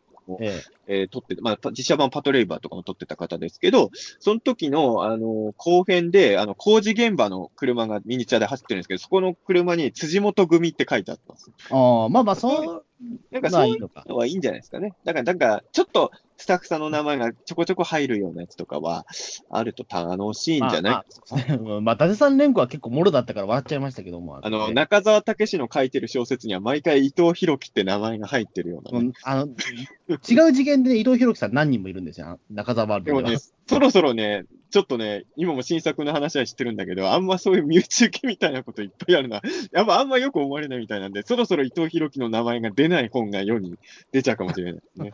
あ、じゃあもう伊藤博樹の、ね、出てこない、なんか、非伊藤博樹シリーズみたいなのが、ねなんかあの、穂積昭之だとバレそうだから、保坂昭之を出しときます。まあいいですよ。穂積。一回なんか出ましたよね、なんかな何かの作品で僕の名前確か。ええ。穂積くんは俺俺なんかの小説で名前出した気がする。キモイマンのワンで出たような気がすキるんですよ。モイマンのワンで穂積くんの名前出したんだっけ？どこで使ったんだろう？ちょっとごめんな、さい、僕もちょっと忘れちゃった。あの、ええイロペくんも出てきてるからね、キモイマンは。珍しい名前ですよ、イロベってね。だからもう、ええちょっと言えないけど、あの、ピリピリくんの本名もね、キモイマンに出てそうそうそうそう。ええ本名出すと怒られるんで、あの、誰、どれがピリピリくんの本名だったか言えないんですけうん、どね。け結構大事なところにありましたね。ええ高寺一郎ではないですよ。うん、ですね。高寺一郎ではないピです、リピリくんの本名が高寺一郎だったら俺もうピリピリくん主役に書いてるから、ね、そんなことはないですけどね。そうですね。えまあ、そういうこともね、あります。はいじゃあ次のお便りお願いします。あ、え俺か。はい。えー はい。ええこのあ、俺かがいつもよくわかんないんですけど、うん、そうなんですよね。うん。これあの、最近ピーターン通信聞いた方のために説明しますと、あの、アン階段リードさんの時だけ僕が読んでるあの、ホズミ君が前、あの、女言葉で喋るお便りが本当に読めなかったんで、苦手なんですそれは僕が読むわっていうことになったっていうことでね。はい。うんじゃあ行きも、今回もでもね、すごい独特、これ、まあまあ、ちょっとね、独特の文章を使いますね。アン階段リードさん。ピーターン通信とゲゲゲ。えー、イブレイコンビ、殿下な、と、うん願いつつ、新章ぬらさま会見たよ。うんえー、住処を破壊された大毛玉さんの気持ちも、鬼太郎くんたちの公平な意見も、かっこ態度はあれだけど、えー人間サイドの希望も、えーできる悪大官ぬら様の、えー迅速な強引技も、どこ目線で見ても、おのおのの、おのおのの事情は汲み取れるストーリーに、6期脚本の完成度を見た。えー、ヌラ様みたいな考え方する経営者さんだって普通にいそうだし、現場の人たちはそれで引いてくれるし、現に無用な争いは鎮火したよね。はい。えー赤い顔云々の件が出たと、下りが出たときは、えー赤ら顔の閻魔様がアップになって吹いた。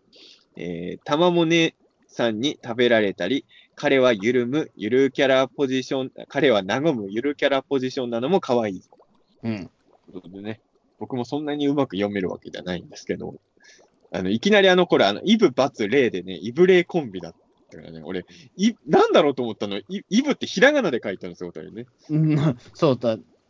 イブバツレイコンビってこれ、え、なん、またなんかあの、いぶきま、いぶき丸のことでしょ、だから。いぶきまれのことなんですけど、前、あの、アンさんが、あの、僕の読んでない漫画の例えとか来たことあったから、それかなと思って、なんだこのイブレイコンビやと思って、あ、いぶきまれのイブかと思って、そう。うん。うん、イブレイコンビね。まあ確かにあのーまあ、ぬらり表現のどっかでは絶対出てくるでしょうけどね。うん。そうですね。まあね、うん。あの、あのコンビはでも本当にね、うん。もう、最、その前回の最終話でね、立っちゃったわけですからね、すごいね。えーまあ、キャラクターがめちゃめちゃ。ロロケ来たろうってのは、短い時間でキャラ立たせるのがうまいんですよ。うん。うん。まあ、だからね、本当に、どこ目線で見ても、のの事情は汲み取れるんだったら、アンさんは。ぬらり表目線でも見てたんですね。うん。ぬらり表目線ってでも、まあでも、まあ、この回だけだとわかんないけど、本当に今回ぬらり表が言ってることが、本心で言ってるんだとしたら、妖怪の地位向上のために、ね、あのー多少汚い手も使うみたいなキャラなんだとしたら、すごい、まあ、燃えるキャラではありますよね。かっこいいキャラになりそうだけど。うん。そうですね。まあ、その政治家をね、爆発、ね、テロに巻き込ましちゃうみたいなことはあるけども、ええあの政治家もね、だからあのーなんていうのかな、アニメにおける政治家ってちょっとい悪い人出す場合のが多いじゃないですか。うん。あと、まあ、被害に遭っちゃったけど、ちゃんと政治理念を持ってる政治家なわけじゃないですか。うん、まあそうですね。若い、若いっていうのもなんかね、そのね、まあい今の内閣のね、ぼ某大臣みたいな感じはするけど、ええはいなんか、まだ、その、汚さに染まってない政治家みたいな表現なんだと思うんですけど、うん。だから、いい政治家として描かれてたから、ちょっとあの、死んでなかったのは安心しましたよ。そうですね。あれで死んじゃってたらちょっとうんショックだったと。あの人ら、出てくんじゃないですか、あの政治家また。まあ、かもしれないですね。うん。もしぬらりひょんがジョーカーだとしたら、トゥーフェイスになっちゃうかもしれないですよ、あの政治家。マジですか？そう、全く、ダークナイト路線で。結構、結構モデルはね、わかりやすかったけど、あれは大丈夫なのかな、ええ大丈夫な。トゥーフェイスにしたら怒られるかもしれない。うん。ねちょっとね、あの、そう、あの政治家のやりとり、そうそう。やっぱでも、ここで大爆弾使うんだとはちょっとね、思いましたけどね。そうです。やっぱりヌラリヒョンといえば爆弾っていうね。ええ俺、てっきり料亭の方を爆破するのかと思ってたんですよ。あ、こっちなんだと思ってね。うん、なんか車の爆破がさ、なんか、ヤクザ映画とかでよくやるじゃないですか。うん。なんか、鍵やった途端バーンみたいな。あの辺も本当戦い方が人間っぽくて、で、その後もヌラリヒョンがさ、あの、さっきまで話してた人がテロの標的になって恐ろしいですね、みたいなこと言うじゃないですか。うんあの怖さっていうのはさ、やっぱり、このヌラリヒョンがやっぱり鬼太郎にとって強敵だなと思うのは、多分あのニュースが流れても、目玉親父も妖怪の仕業と思わないってとこですよね。うん。要は、怪しい事件だと鬼太郎が探りに来ちゃうけど、もう本当に人間みたいな攻め方をしてくるから、これはちょっと鬼太郎としては戦いにくい相手だなっていうのはすごいね。そうですね。確かに、だからそのジョーカーを見ても、やっぱりヌラリヒョンを見ても、やっぱり爆弾って怖いんだなと思いますよね。爆弾はバカみたいな。話なんだけど。ええなんかヌラリヒョンとかヌジョーカーの爆弾の使い方を見ると、爆弾って怖いなって結構、怖い本当思っちゃうんですね。え怖いんですよ。だから、手から波動とか出さなくても十分強くなれるんですよね。えうん。思いました。じゃあ次のお便りお願いします。えー、コニャンさんからです。はい。えー、鬼太郎76は、不愉快な内容でした。つまり大成功。バックベアード同様にヌラリヒョンも新章だけで決着がつけられるか怪しい相手。七し、大役の4章と完全に切り離されずに、えー、鬼太郎たちが関わるので、その一連の最終章って意味なのかと。もう一つですね。えー、ヌラリヒョンが、えー、これはなんだっけ、えっ、と、上、上あ、上張りの鏡です。ねはい。上張り鏡ですね。上張りのか、上張り鏡にも、鏡上張り鏡ですね。上張り鏡でいいんですっけ？上張り鏡にもバレない理由は、えーヌラリヒョンは七市についてはどのように認識していたのか、えー日本い、えー日本一一国の総大将、ヌラリヒョンと西洋という広範囲の城であるバックベアードは果たして対等なのか、どう描かれるのかも見ものですねと。うんうん。でもう一つですね、えー150ピータン通信の166回より、えーあ。ラツイルたちの魂の行方も気になりますが、閻魔の計らいで殺された砂掛けたちも復活できたけど、猫娘みたいに用事がしてないのは純粋な妖怪は、汎妖怪や一部の例外がある幽霊族や、魔女一族みたいに年齢や成長がないからかなって意見もネットで見ました。正直微妙ですねと。すいません、あの、コニャンさんのあこれそうか。ピータン通信へのお便りの方そうですね。僕もち読んで途中で、はいはい、気づきましたけど、すいませんええょっとしたミス。前回もなんかこのミスを僕しちゃったようなので、ちょっと申し訳ないですね。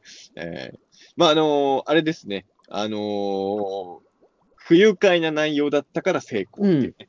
えーまあ、本当そうなんですよね。うまくいかなかったからこそ、この回でやろうとしてた狙いはもう成功してるっていうね。そうですね。確かにその、鬼太郎に対して、なんかそのね、えっと、まあなんだろう、好きな人こそ多分この回ってすごく不愉快に思えると思うんですよね。ある意味ね。うん。うん、僕らはある程度ちょっとそこ達観しちゃったところもあるから、あの、おこう来たかと思ったけど、純粋に鬼太郎を応援してる人は多分結構ね、ショック受けたと思うんですよ、これ。うんまあ難しいところでさ、あのヒーローもんとか好きな人ってやっぱり強敵が出てきたら嬉しいのよ。うん。だからやっぱり俺は鬼太郎好きだから、やっぱこうこういう戦い方で攻めてくる敵が来たらもうゾクゾクしちゃうんですよね。ん。そうですね、確かに、まあ、まあ、何度も引き合いですってそのジョーカーとかだけど、僕やっぱバットマンはね、あんまり思い入れがあるヒーローじゃなかったんだけど、それでもやっぱりね、その、そのバットマンっていう存在そのものが否定されたっていうことに関して、うんあのそのジョジョーカーっていう存在はすごくね、あの不愉快に感じたっていうことは、あ多分ね、うん、これ好きな人から見ればもっと不愉快に感じたんだろうなっていうのは当時思いましたけどね、10年前。うんやっぱり引き合いに出すのがジョーカーっていうのは分かりやすいんですよね。本当にあのーまあ、ジョーカーとヌラリヒョンで、どっちも多分、本人が特殊な能力をそんな持ってるキャラじゃないけど、最大の宿敵になれるっていうね。うんで、なんか、ちょっとそこにロマン感じちゃうのは、これはまあ、まあ、黒い感情なのかもしれないけどさ、やっぱ自分たちは別にその、ヒーローみたいな技使えるわけじゃないじゃないですか。うんでも、ジョーカーとかヌラリヒョンみたいのが、もう一番の悪のボスみたいになるのを見ると、非力な自分たちでものし上がれるんじゃないかっていうロマンを感じる。でそうですね、確かに。うんやっぱり、あのね、ミスターフリーズとかではね、そういう感情は得られないし、まあ、ベアードとかでもやっぱ、ベアードに自分を当てはめるのは無理じゃないですか。うん。でも、ヌラリヒョンっていうのは、ちょっと自分を当てはめれる悪役でもあるわけですよ。ある意味ね。あの、ね僕らはあんな金持ってないけどね。えーなんかだからあれですよね、その、ドラゴンボールとかでも、うんあの、セルはなんかちょっとロマンを感じたんですよね。え、それはほ人の能力を使うから？あれはだって言ってしまうと科学の化け物、科学が作った化け物だからっていう意味で、人造人間もそうだし、だってその今までその宇宙人たちにすごいひいひい言ってた人間たちが作った人造人間なわけじゃないですか。それはちょっとわかる。まあ、フリーザセルもだから、そのまあ科学、人間の科学が作りが、編み出したもう化け物なわけじゃないですか、あれは。えイオランテとかに俺が感じたのと同じですよね、それもね。え宇宙開発とかの後にバイオテクノロジーみたいなのが来ると。うんただ、やっぱりドラゴンボールに関して言うと、そう、どんどんどんどんやっぱ自分は入り込めないなと思ったわけですよ。あの世界観で戦えないじゃないですか。うん。うんだから、そう、それは感じてて、だ最近、最近というかもう結構前だけど、もともとはミステリーとして始まったのが、だんだんラノベっぽく路線変更した、あの、ザ、西尾維新先生のザレ言シリーズとか見ると、あの、何の特殊能力もない人が口先で特殊能力者を倒していくわけですよ。うん。そういうのはやっぱロマンあるなと思っちゃうんですよね。の超能力持ってなくても勝てるんだと思う。だから、普通の人間が頑張ってフリーザ倒せるような漫画とか読みたいなと思うんですけど、ね。そうですね。まあ、そこでやっぱり成功したのってワンピースだったのかなと思いますけどね、やっぱり。ワンピースって普通の人出てます？そんな強く。いや、でもウソップとか普通の人じゃないですか。でもウソップって結局ルフィとかには勝てないじゃん。いや、でも、やっぱりでもいい活躍はするじゃないですいや、かい。い活躍はするから、もちろんそれは燃えるんだけど、俺的には、だから、あの、ワンピースその辺もほとんど読んでないかもしれないけど、あの、何巻ぐらいだっけな、まあ60巻あたりでそ、れは読んでないかもな。うんもう60巻ですごい適当に言ってますけど、うんあの、ルフィとウソップが決闘する回があるんですよ。うん。読んだことある？その辺。ない。じゃあ、えっと、多分60巻ぐらいだと思うんですけど、要はいろいろ揉めるんですよ、麦わらの一味が。うん、で、意見が分かれた時にウソップがルフィに決闘を申し込むって本気でモードで行くんですよ。うん。で、いろいろやって、まあ、ウソップは負けるんですけど、うん。あのその後にルフィが言うことが結構僕はひどいなと思ったんだけど、お前が俺に勝てるわけねえだろうって言うんですよ。なあ。すごいき傷、それは言ってるルフィも傷ついてるから、別にこの漫画のそれは悪い点じゃないんだけど、ちょっときつすぎると思っちゃって、やっぱ僕らはまあウソ,、ップだからさ、やっぱうん。うんで、なんか、ヒーロー側でも悪役側でもそういうのあるけど、どっちかっていうと悪役側の方が能力持ってないのに強敵になるっていう表現がうまくいくパターン多いような気は、寄生獣の広川とかもそうかな。うん。うんあれもに、ただの人間なのに、寄生生物があのボスっぽいポジションに収まってたじゃないですか。うん。ああいうのはなんか見ると燃えるんですよ。うん、まあそうですね。うん、なんかああいうのはね、確かに僕も好きなんですけどね。うんワンピースもを感じる。うんワンピースもだから、ウソップが海賊王になればいいんですよ。まあね、うん。最終的には、お前が勝てるわけないだろうって言ったらルフィをウソップが倒しちゃって、俺が海賊王だってウソップがなれば、すごい漫画ですけどね。いや、でもそれはどうなんだろうね。うん。それはそれでちょっとまた問題がありそうな気がする。それをあ喜ぶ読者がどのくらいいるかちょっとわかんない。まあ、悪魔の実の能力者っていうのが、もう言ってしまうチートだからね、そこでやっぱり、ね、な仲間に慣れてるってだけでもすごいとだから、あ思うの、ウソップとかがさいあの、うん一番簡単なのは悪魔の実食わせちゃえばいいわけじゃないですか、少年漫画としては。うんそれやらないっていうのはやっぱこだわりだと思うんですよね。だからその、特殊能力持ってない、バトルものにおいて特殊能力持ってないキャラの良さってあるんですよ、やっぱね。うん。だからそういうのが、だから、わかんないよ。あの、えっと、ウルトラゼロさんも言ってたけど、このヌラリヒョンも最終的にはすごい力技で攻めてくる可能性は高いと思う思うんだけど、まあ、あくまでもヌラリヒョンはちょっと知略でいろんなものを操って攻めてきてほしいかな、ロッキーに関して言うとやっぱね。うん、そうですね、確かに。うん。で、本当に情けないで死に方をしてくれたらね、最高だと思うんであ、すよ。本当そっち派ですか？ええあ、僕はなんか、そのままなんか、あの、交通事故死とかしちゃった方が。そんな仮面ライダータイガーみたいな、そんな。ええあ、そう、それを、あ、そう、そこはわ、あ、まあでもそれもありか。俺、俺はて、俺は正直、今、それ言う、小泉君の意見聞くまでは、かっこいい死に方してほしい派だったんだけど、でも、いじめに死ぬのもありかもね、確かにね。人間として死んじゃうっていうのはなんか、そそのテーマとして完結するような気がするけど、いや、わかんないけど。死んだ後に、うん、なるほど。あ、そっちもありか。俺はなんかもうすごいもう、かっこいい、もう偉人のような死に様。まあ死ぬかどうかもわかんないけどね、ぬらりひょんがね。うん。うんまあ、どっちなのかな、とはす、すごいですね。もう、ぬらりひょんへのもも妄想が我々すごいですね。いや、でも本当この2分ぐらいの間でね、妄想をかき立てるそう、のが2分しか出てねえんだよな、ぬらりひょんな、まだね。今回ほとんど、ほとんどだから、北野と土転びの話でしたからね、本当はね。うん。うんでも本当に2分でこんだけ、変な話、ウルトラマンよりある意味ね、ウルトラマンも2分ぐらいなわけじゃないですか、基本は。うんある意味、ウルトラマンの使ってる2分より、ウウルトラマンより2分の使い方がうまいやつですよ、野良にはあ そう考えるまあ、そうだけど。そう考えるとすごいですよね。うん。いや、びっくりですね。じゃあ、次のお便りお願いします。えー、ドリカベアードさんからですね。はい。えー、土転び会を視聴。大変面白かったです。新編の土転びがアニメ化されたのは初。えー、6期は新編のエピソードを多く、えー取り込んで、取り扱ってくれているので嬉しいです。鬼太郎結びはもちろん、目玉のおやつのムササビのようにというセリフまで聞けるとは、原作に忠実で嬉しかったです。もう一つ、えーそしてぬらりひょん。この1話だけで歴代一好きなぬらりひょんになりました。その佇まいや口調、声、何から何までかっこいい。大塚明夫さんのぬらりひょんに心をつかまれました。鹿尾さんそっくりな声にさすが親子だなと思いました。今後も楽しみ。はい。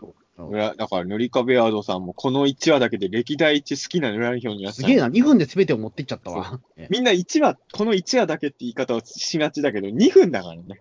うん。そうなんですよ、ね。2分でわわずか120秒ね。えいやー、これはすごいことですよ。あのー、オールウェイズ三丁目の夕日のゴジラが一番みたいな、このぐらいすごいことですよね。いやうん、それは結構ね、不明 不明なことな気がするんだけど、いやいやえ例えとしては、あれが一番すごいって思わせるぐらいの、おオールウェイズのゴジラ一番じゃないですよ、僕の中では。うん。そんくらいすごいことやってません？たった2分ですか？ら。うん。まあそうですね。ええあんだけど存在感を見せるっていう意味ではね。ええいや、ちょっとね、本当どうなるのかなと。まあでも、そう、本当にでもそうですよ。ネリカベアーズのやっぱ原作ファンだから、うそう、んどうしてもね、ヌラヒョンのこと僕ら頭いっぱいになっちゃうんだけど、やっぱ本当に今回ね、土転びのあのアニメ化としても正しいですし、まあ、そうなんですよね。土転び自体は過去にもアニメ化してるけど、新編の方の土転びがアニメ化されたっていうのは今回大事で、うん。まあ、6, 6期の鬼太郎はちょっとね、新編からのアニメ化率が割と高いのはね、本当これは注目ポイントだなと思いますね。うん。で、し、新編もやっぱりね、なんていうのかな、どうしても水木ファンのイメージで言うと、新編になると水木度が落ちてきてるふうように受け止められがちじゃないですか。うん。やっぱり水木度はあるんですよ。当たり前ですけど。まあそうですね。やっぱ水木しげるですからね、やっぱり。ええ太郎結びとか出てきますからね、新う編とか。ん。うん、だから、そこはやっぱ良かったですよね。うん。あれでも多分ね、あのー原作知らない人は、鬼太郎結びってどういう風に受け止めたんでしょうね。うーん。まあああいうもんだと思ったんじゃないですか、やっぱり。急に出てきたからさ、その、うん。みんなでもやっぱり最近はわかんないんだけど、原作あんま読んでない人も、あまりにも変な描写あったら、きっとこれ原作であったんだろうなって思うぐらいにはもう鍛えられてる気もするんですよね。まあまあ、みんなスマホを持ってますからね、言ってしまうと。だからすぐ調べられるし。えだって今のアニメの常識ではないもん、あの展開絶対。えうん。今もっていうか、あのじ新編が書かれてた時代にもあんな常識はないですけどね。うん。さっき言ってね。うん、でも、そう、鬼太郎結びやってくれたから、俺、本当今後いろいろ期待しちゃって、まあ、要はその、人体をバラバラにして戦うとか、まあ、やっぱり時代的に無理なんだろうけど、表現的に許される鬼太郎のへんてこな戦い方はまだまだいっぱいあるからね。そう。それはちょっと、最終章でいっぱい、しかも大野木さんっていうのは、いいわゆるまあ、メインライターでシリーズ構成の方なわけじゃないですか、今回、脚本家ねうん。大野木さんが鬼太郎結びとかをさ採用してくれるっていうことは、六期鬼太郎全体がやっぱへんてこ鬼太郎バトルをね、うん、いっぱいやっ期待してるんだろうなっていうねって。いうのはありましたよね。いや、だからさっきも言ったけど、やっぱ螺星の会あたりでちょっと変わった気がしますけどね、大野木さんのうん。うん。ね。やっぱこれこそが鬼太郎っていうね、やっぱり、ううん感じになったか。もしれないね。えちょっと僕は、そうそう。僕としてはやっぱり原作大好きなんで、やっぱその方向性は熱烈支持って感じでございますね。はい。じゃあ次のお便り。はい。えー、ゆうすけさんからです。鬼太郎76話を視聴。えー、ぬらりひょん編1話が始まりました。大塚明夫ぬらりひょん、あ大塚明夫ぬらりひょんは、過去のぬらりひょんとは違う魅力を感じました。それこそダークナイトのジョーカーのように、えー、知略で鬼太郎を追い詰めそうですね。アニメディアの記事だと武力はないので、シノボンがボディーガードとしているみたいですと。おうあれ、いろいろ気になることありますけど、やっぱり、ゆうゆうすけさんも、やっぱりどうしてもジャジョーカー思い出しちゃうんですよ、やっぱね。まあね。ええ僕らだけじゃないんですよね。やっぱこまあ、ういう、今ちょうどやってますからね、映画もね。今ええ見たジョーカみみまだ見てない。えー。えいや、まだネタバレはしないようにしますけど、うんそう。まあやっぱそう、タイミング的にも、この、このジョーカーの公開中にこのヌラリヒョン出てきたのって、おってなるよね、確かにね。まあ、狙ったわけではないんだろうけど、だ多分。けじゃないと思うけど、やっぱだ時代が求めてるんだと思うよ、こういう悪役を。やっぱうん時代だって、あのーまあ、ヌラリヒョンもそうだし、今やってるジョーカーとかもあれ、もちろんアメリカで作ってる映画だけど、本当に今の日本の情勢に合わせたかのような映画なんで、そう。だからやっぱ時代がね、それを求めてるんですよね。うんそして、アニメディアの記事によると、ヌラリヒョンには武力はないので、シノボンがボディーガードとしている。ほだからこれが、あれですよね、多分今回シノボンは強いっていうことのう。うん。あれなんだろうね。だから、シノボン、だって今までのアニメだと、ヌラリヒョンもそんな強くないけど、シノボンはもっと弱かったじゃないですか。まあ本当にね、うん。なんか、レギュラー最悪最弱じゃねえかぐらいな、ね、武力しかなかったけど。見た目は強そうなのにさ、あの3期の時とか、あの別に臭い息とか使わない状態のネズミ男にも負けてたからね。うん。うーん。でも今回はシノボンがす、あ、でもそうなんだね。で、ヌラリヒョンも武力ないっていうふうにアニメディアには書いてあるっていうことはそう、かそういう意味で言うと、本当に僕の理想のヌラリヒョンになってんだろうな。多分本人は力ない方が僕は求めてるものなので。うん。だから、まあ、ベアードも出てくるわけでしょ、多分。うん。そことのバランスとかもすごい、どういう関係性になるのかね、ベアードとヌラリヒョン6期の中でね。うん。ねえ。どうなんだろうな。やっぱうんでもちょっとこのますますでもちょっとベアード復活しづらい雰囲気になってきたかもいや、でも、復活しないわけにはいかないでしょ。いかないこんだけどさ、ただ、このヌラリヒョンがいると、ちょっと、ぼ僕、ベアードも好きだから、塗りかベアードさんのことではないけど、ちょっとベアード心配になるほど魅力的なヌラリヒョンですよ。要は、このヌラリヒョンだと、ベアードを手のひらの上で転がしちゃいそうですよね。それもなんかね、できそうな気がするんですよ。それは、塗りかベアードさんは嫌がるかもしれないですよね。僕はもしかしたら燃えちゃうかもしれないけど、ど、どうだろう？わかんない。でも、ベアードも好きだからな。うん。まあそうですね、確かにでも、その、言ってしまうと、その、なんだろうに、日本の妖怪より西洋妖怪の方が、僕らからしてみれば、まあ言ってしまうと未知な存在なわけじゃないですか。はい。で、それがなんかその、おお金の力によって翻弄されるっていうのは、ちょっとある種のカタルシスも俺は感じるんですよね。やっぱりね、あの、5期の時だったかな、ベアードが日本の妖怪は田舎臭いみたいな言い方をするんですよね。うんでも、、だんだん鬼太郎とかと戦っていくうちにに、まあ敵として日本の妖怪の強さみたいのを認めていくことになるんだけど、なんていうのかな、やっぱり西洋のものの方が、なんか最先端ってイメージ、どうしても日本じゃ持っちゃうじゃないですか。うん。でもその、日本の妖怪のさ、もうジジイとかババアみたいな、この一番貧乏臭い妖怪たちがさ、めちゃくちゃその、日本の守護者みたいになっちゃうところにロマンがあるわけですよ。うん。やっぱジジイとババアとガキですからね。そうなんていうの、かっこよくないんじゃない？鬼太郎ファミリーって。だから本当にベアードが言うような、その田舎臭い奴らが、あーなんかい、やっぱものすごく強くなったりしちゃうみたいなの、ロマンってあって、そうなんかそうですね、確かに。うん。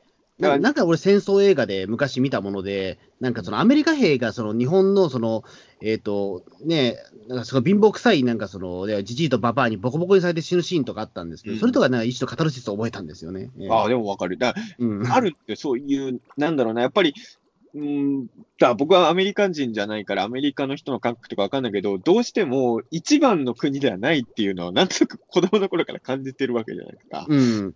で、そのなんか、うーん、で僕なんかはまあ、ぼまあ、ほとんどが東京の人だけど、俺なんかい茨城の田舎の人だから、うん。やっぱりその、なんか都会的なものに対しての反抗意識っていうのはやっぱあるんですよ。それは子供の頃から。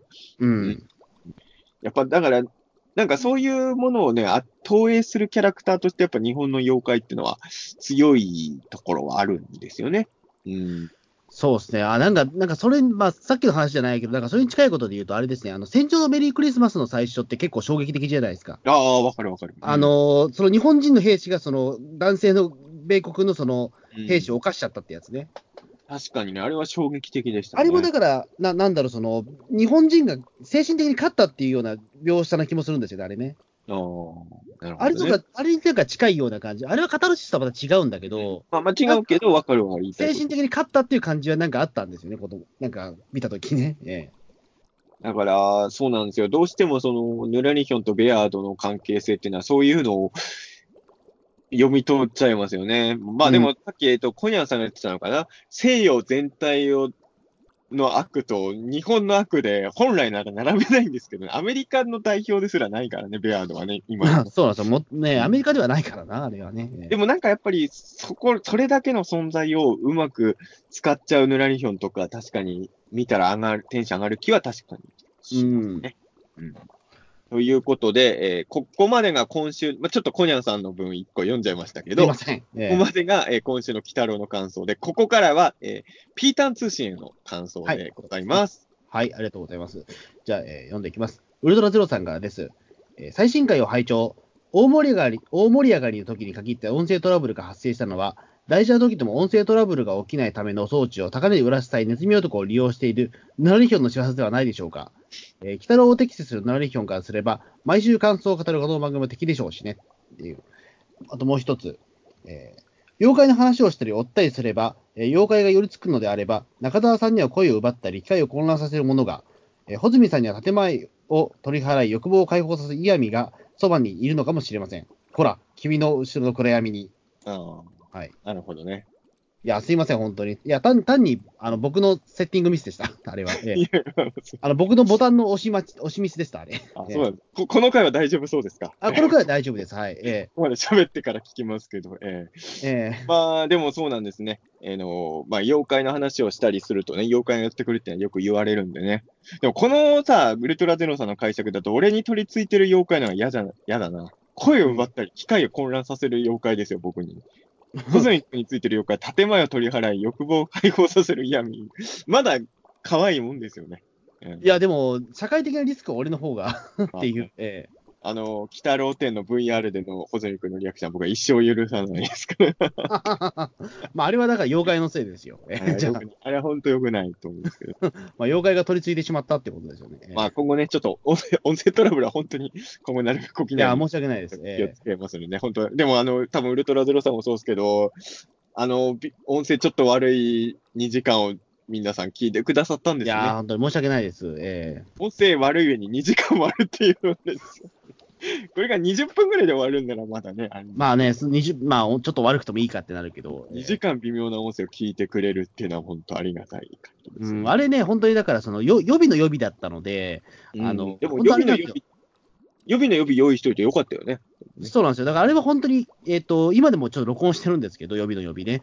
本当にだからスピーカーに、その、iPhone を、ね iPhone を近くに置いて録音してるだけっていうことだから、僕の声はすごいクリアに聞こえるそうそう。。コズミックの声は聞き取りやすいなと思ったもんね。そう、だからあれは中田さん、スピーカー越しに録音してるものなんで、本当に原始的な録音方法なんですよ、これ、超。ええまあ一応、ね普段はね、あの、そのパソコン上で全部その録音してるんですけど、だから、あの、二人の声は比較的クリアに聞こえるんだけど、ええね。まあちょっとね、この、これ、北郎感想会は取り直しはもうほぼ無理なんで、や もう一回やろうぜって。もう一回やるって言ったら、もう絶対もうやらないです。なんかちゃんと取っとかないとダメなんですね。ええ結構もう気をつけようと思います。じゃあ次のお便りお願いします。えーヌリカベアードさんですね。はい。えーキュービの狐会を拝聴しました。えー前回が2時間21分、今回が1時間52分、4勝編に対するお二人の熱い思いが伝わってきました。振り返ってみると、やはり賜物舞が別格ですね。ヌエは伊吹丸に比べ、影の薄い黒坊主ですが、牢獄の中で、えー崩壊をただひ、えー妖怪を一人だけで食い止めていたんですが、立派ですよね。地獄の崩壊を一人だけ食い止めていたんだけど、立派ですよね、と。はい。確かにそうなんですよ。あのー黒坊主しかいなかったわけですよ。一時期あの思うシーンがね。そうだ、そういえばそうです。言われてみれば。そうそうそう。伊吹丸も表に出ちゃってたから。そうか。だから、まあ、やっぱ黒坊主もそれなり、黒坊主のパワーを一番感じさせるときがそこってのはどうかと思うんですけど、まあやっぱすごい頑張ってたんだな。なんかね。いや、でもあれですね、キュービの狐会は、前編で2時間20分、後編で1時間52分。どんな対策映画なんだっていうぐらいね、うん、語っでもね、あれなんですよ、あのーえっ、とね、一応、あの、ピーターンズチ毎回聞くようにはしてるんですけど、あのーキュービの狐会は長いけど、そんなにだ、まあ、何をもって脱線っていうかはわかんないけど、鬼太郎から離れた話題はそんなにしてないはずですよ、この日本、ね。してないですね。ううんん。それでこのボリュームっていうことは、やっぱり、まあ、語るところがいっぱいあったんでしょうね、やっぱりね。まあそうですね。あと、まあちょっと残念なお知らせなんですけども、はいあと1分30秒ぐらいで2時間です。この回。あ、じゃあ、あのーまあ、残念なお知らせの意味はわからないですけど、キュービの狐後編よりはもう語ってるんですねもう。語っちゃいましたね。そこは反省点ですけど、あの、キュービの狐会の感想会と比べると、今回は、あの、途中ちょっと、鬼太郎から離れすぎたところが10分ぐらいあったような気がしますけどね。うん、あまうんあ確かにね。ええ基本的にはぬらりひょうの話してたけど、なんか、ずっと氷川、まあ、氷川きよしさんの話は鬼太郎の話か。あと、破壊弾の話をずっとしてましたね。破壊弾はいいんですよ。ジョーカーと一緒で、ぬらりひょんというキャラクターはこういうことか破壊、ちょっとその基準がわかんねえや。ごめんなさい、そうなってくると。例えば、鬼太郎を何かで例えるのは鬼太郎の感想だと思うんで、一応ギリギリ ええ許されてるんだけど、ちょっと何の話したかももう覚えてないんですけど、あの、今回10分ぐらい全く鬼太郎と関係ない話をしちゃったような気が、どっかであったな。でも何の話したかももう覚えてないわ。すいませんね。うん僕も覚えてないです。すいません。その場の思うテンションのまま言ってる。まあ、あの、オタクの会話ってでもこうじゃないですか。まあそうですね。鬼太郎に限らず、ゴジラでもウルトラマンでもなんか好きな人同士で集まると、そこをきっかけにいろんな話で盛り上がるから、オタクの飲み会は常に長くなるっていうね。そうなんですよ。えオタクの飲み会って基本長くなるよね。えうん、そうですね。2時間で終わった試しってまずないと思うんですよね。えでもやっぱり、だから、こう、共通の、こう、なんか見てる作品とかがあるのは大事なんだろうなと思いますよ。えうん。やっぱりね、という感じでございます。じゃあ、はい今回は、えー、2時間21分超えるかどうかって感じでございますね。はいまあそうですね。はい。えええー続いてが、えーはいここコヤンさんかな？船野さんですね。はい。えー、ピーダン通信166回より、伊吹丸がイスルギレーの修行のために、4期の一国堂とコンタクトを取れば、これ以上の師匠もないかもしれません。一国堂は人間と妖怪の関係についてもどうあるべきか回答に近づけ近づいてそうだし、あの京極堂の桃園っぽいし、ぬらりひょんもかつて恐れた言霊使いの陰陽師ですからね、かっこ笑い。うん。あのーもうね、みんなね、もう、僕も多分前回か前々回ぐらいでそういう話したけど、あの、別の木のキャラクターを引っ張ってくるの全然ありだと思うようにだんだんなってきてるっていうね。そんなこと一回もやってないんですけどね、ロッキーの中でもね。まあね、うん。でもまあ、あのー言ってしまえば1話しか出てないキャラだけど、一国堂ってやっぱ、まあ人気キャラなんでね。まあ印象深いからね。え4期の DVD ボックスのジャケットに普通にでっかくいるからね。ー、1話限りのキャラクターとは思えないですよ一話しか出てないのにえでもあれですよ、あのー、4期のぬらりひょんは一国堂に怯えたりしてたけど、まあもちろんわかんないけど、6期のぬらりひょんはなんか一国堂前にしてもそんなビビんないぐらいのカリスマ性を感じましたけどね。えうん、んそうですね。だやっぱり、なんていうんですか、その、妖怪ってちょっと非現実的なところがあるじゃないですか。うん。そこをうまくつつくのが一国堂なんだとしたら、6期のぬらりひょんってのはもう人間のルールみたいのを持ってるから、意外と一国堂のやり方が通用しないようにも見えちゃったんですよね。うん。うん。その辺はね、まあ、どうなのかわからないですけれど。まあ、京極さんも1話ぐらい確かに書いてほしいんだよな。よ、よ結局4期の時しか書いてないんでしょ？そのそうです5期ね。の時もスタッフさんとして関わってたけど、結局脚本とか書いてないからね。5期の時は監監修でしたっけ？なんかその、なんなんかスーパーバイザー的なやつでしたっけ？そう、あの、妖妖怪キャスティングとかやってましたよ妖怪キャスティング。うん。あと、四十七士の選定にも関わってたらしいですけど。ああ、そうかそうか。うん。でも、久々に京極さん脚本会来たの見たいような。ん、そうですね。確かに。うん。思いますけどね。まあ、どう、どうなんでしょうか。それは、あの、思ってるファンはいっぱい多いと思うし、おそらく京極さんの脚本会また見たいっていう声は絶対東映さんにも耳には入ってると思うんで、あとはもう、東映さんとか京極さんの判断ですよね。うん。あのー京極さんもちろんですけど、それこそ荒俣さんとかの鬼太郎も見たいんだよな。ああ、でも、荒俣鬼太郎はでもう、ん、別に脚本っていうか、あの、うん原案プロットでもいいんだけど、荒俣さんってさ、ほら、妖怪大戦争の荒俣さん版、荒俣さん版っていうか平成版は、あのー荒俣さんが小説書いて、水木さんが漫画書いて、うんうんコミカライズもしたりしてたじゃないですか。要は水木コミカライズ版の加藤が見れたわけですけど、まあ、あれはね、豪華ですよね、今思うとね。うん。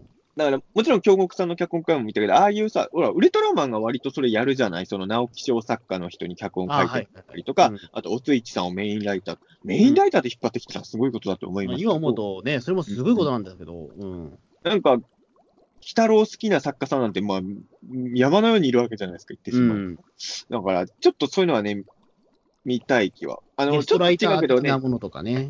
うんちょっと脚本とは違うけど、ほら、4期で佐野史郎さんが声優やったのとかもね、ああ、ああいうのはね、なかなか面白いから、いや、まあ、それで言ったら、まあ、ヒカキンが出たじゃないですか。まあ、いや、でもそれは違うじゃない、佐野さんを。違うのかな？佐野さんを出すのとヒカキンさんを出すのは、ちょっと意味合いが違うじゃないですか。違う、まあまあ、確かに違いますね。うん それはあの、クレヨンしんちゃんに雛形あきこさんが出るのと同じじゃないですか。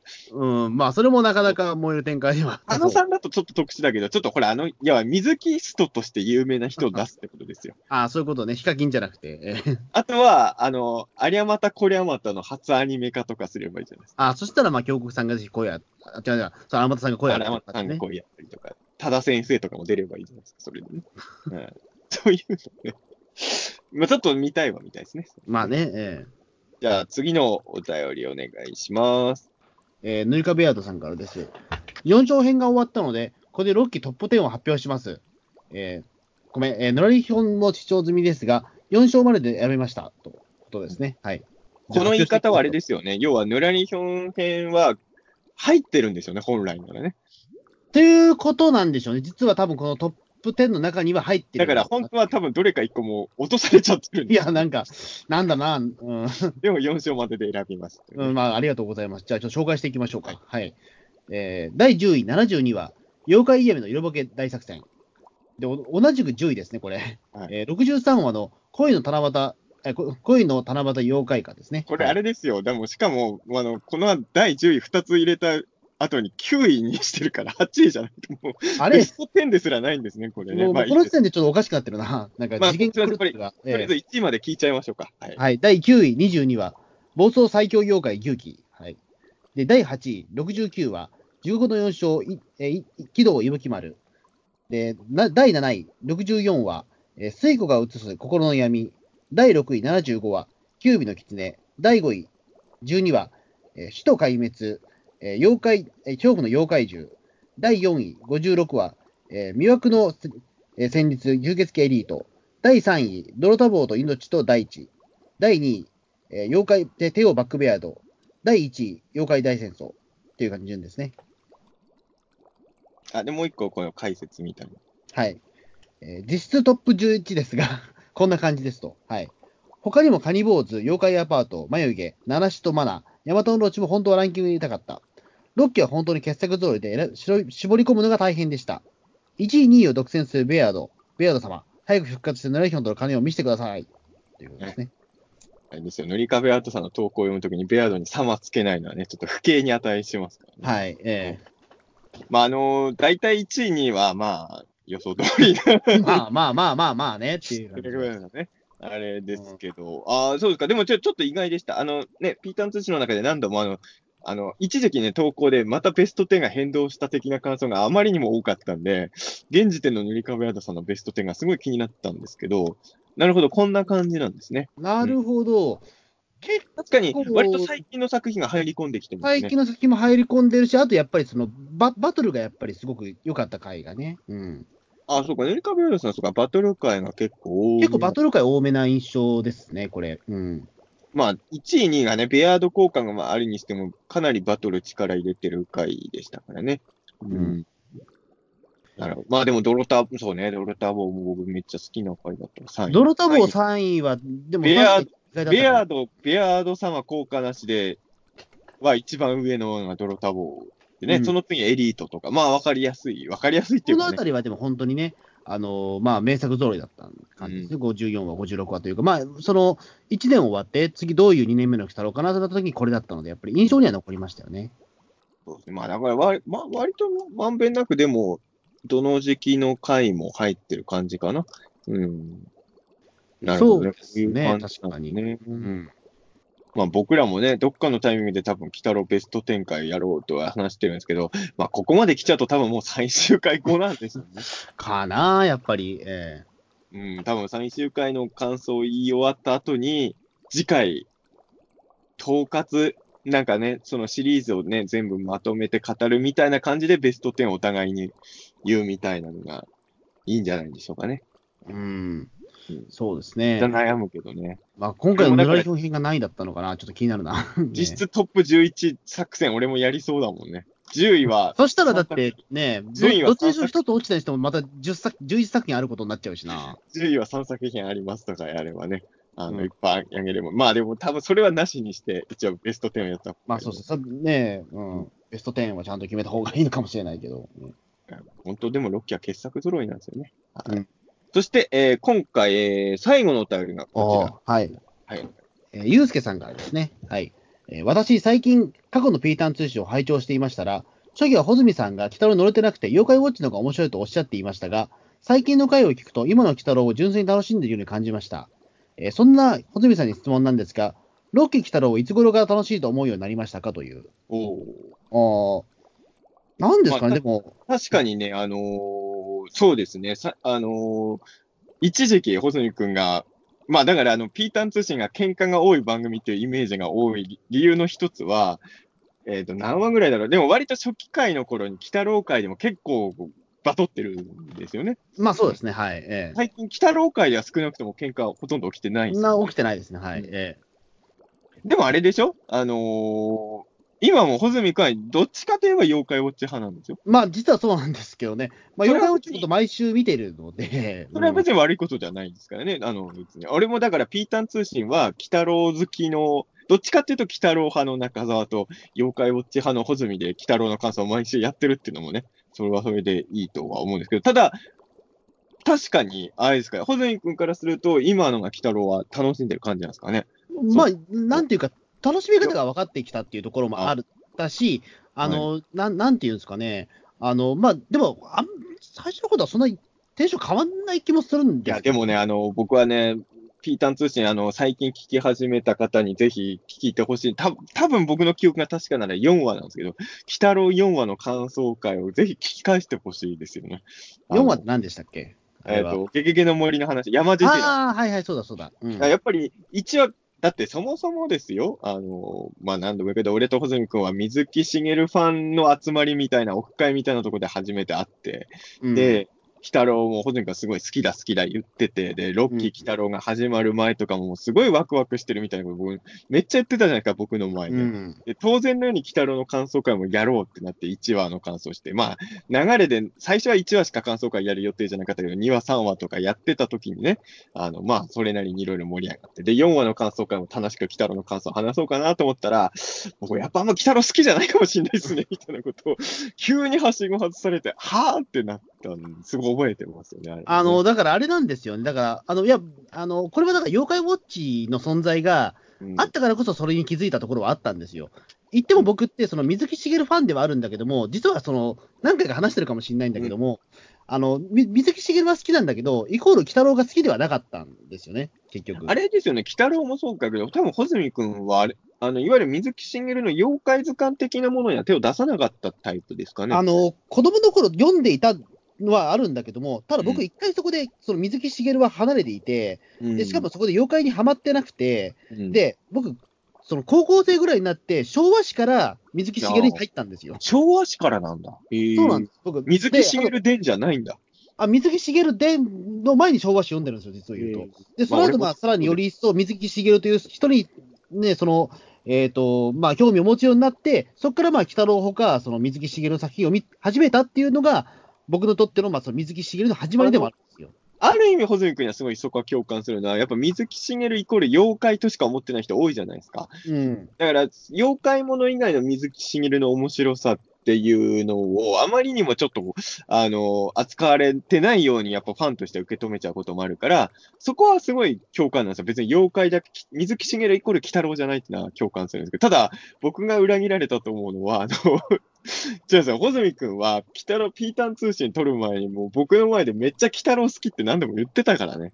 あの、だからそこはね、ちょっと勘違いしてたというか、俺も騙されたでもその気持ち的に、いや、騙してたわけじゃないんですよ。あの、ちゅ単純粋に、その、み好きな水木作品を並べたときに、うん鬼太郎って意外と入ってこないぞと思ってしまって、僕の中で。あまの、悪魔くんとか、カッパの三平のはるかに好きだなっていうことも、僕の中であって、うん鬼太郎は、まあ、やっぱりその、なんだろう、うん、実を言うと、だからその、ちくま書房の鬼太郎、僕全部帰ってないんですよね。その、あハマった時そうなの実を言うと。ええほうん、だから、鬼太郎を追ってるってわけじゃなく、あくまで水木しげるが好きで、その中の一つの作品として、まあ、鬼太郎はあるんだけども、一番有名な作品ではあるんだけども、一番ではないっていう。このうん場合のさ、だから難しいのは、た、例えばね、あの、例えばゴジラ映画の中であん、そこまでトップに好きじゃないやつも、うん、ちょっとどれを選ぶ。まあ、例えば、あのーゴジラ対ガイガンは、ゴジラ映画のトップではないわけですよ、僕の。うん。でも、あのー大抵の映画はゴジラ対ガイガンよりつまらないわけですよ。うん。僕にとっては。まあまあまあまあまあ、はい、そうしと言いたいことわかります、あ愛、愛、愛かもしれないけどね、面白いつもり。例えば、鬼太郎が水木漫画の中でトップクラスじゃない人にとっても、それはいいと思うんだけど、他の世に溢れる漫画と比べたときに鬼太郎どうよっていう話ですよ。あ、それはでも、入ってこないかな、多分。どどういうこと？どっちが？あ、いや、だからその鬼太郎は多分入ってこない可能性が高い。上上位に？その場合うんも。入ってこないと思うんだよな。じゃあ本当に純粋に鬼太郎あんまり、そこまで愛はなかった感じなんですかね？だと思うんですよ。いや、子供の頃もちろん見てはいたんだけども、うんただ僕は結構そこで錯覚してたのは、妖怪が好きじゃなかったんですよね、その時は。子供の頃って。あ何が好き、の、何が好きだったんですいや、もちろん怪獣が好きだったんですけど、あの、はいいわゆるその妖怪ってなんだろうっていうことに気がついたのは、本当遅いんですけど、二十歳を超えてから見た妖怪ウォッチからなんですよ。ああの、妖怪っていうのは、いわゆるその、む昔の人が残した伝承が面白いっていうことに気づかされたのは僕、妖怪ウォッチからなんですよ、実をあ、言うと。なるほど。はい。水木しげるの妖怪図鑑から実はそれは僕感じ取れてなかったんですよ。うん。あの、だからその昔の人が感じた違和感とか、その怪奇現象とかを絵に残したそれが現代に伝わってるっていう、その、方程式に気がついたのは僕、妖怪ウォッチからなんですよ。なるほどね。まあ、まあ、遅いんですよ、そこで言うとすごい。分かりやすく作ってるからかね、横は妖怪そう。うん、だだからこそ僕、妖怪、そのゲゲゲの鬼太郎っていうのは、妖怪ものじゃなくて、ゲゲゲの鬼太郎っていう、あのその少年が、まあ、その怪獣みたいな妖怪を倒す、妖妖怪という名前の怪獣を倒すっていう話にしか思えなかったんですよね。なるほど。うん、だから、その、なんだろう、そのバトルものとしても別に、ももともと僕、バトルものがそんなに好きじゃないから、バトルものがあれだからね。うん、だから、あの、水木しげる伝とかそっちの方に行ってたっていう、ええ。感じなんでしょうね。あだからあれなんですよ、その、まあ、小泉君自身もそれに気づいたのが後になってからっていうのが、だからしょうがないのかもしれないですけど、少なくとも、あのロッキー鬼太郎が始まる、始まる前というか、始まってからしばらくもう、めっちゃ鬼太郎好きですっていうふうに言ってきてたから、そう、騙されたなと、こっちは思いますよね。いや僕もだからその気持ちに気づかされたのは最近だったっていうかね、あのまあ、そのどうしても僕の中ではそのやっぱり、妖怪の原点はごめんなさいな人、本当、妖怪ウォッチなんですよ、僕って。だからあの比較したとき、今、鬼太郎をやるということに関して、すごく意味を見出していたような気がするんですよね、その始まった当初って。今なんで鬼太郎なのかなっていうことを考えてたというか。うん、で言ってしまうとだから、その昔見てた鬼太郎と同じものの鬼太郎じゃ嫌だなっていう感じがしたから、あのーなんだろう、そこで言うと、捨てこすりが僕、ダメだったのは、そこだったんですよね。まあ、スネコセが昔の鬼太郎のフォーマットだったっていうのは、俺は未だに納得全然してないですけど、今風の話、今やる話なのかなというのは、ちょっとちょい結構疑問に思ってしまったところがあって。今の人はあんなに感動させたから今やる話だったんじゃないですか？それは。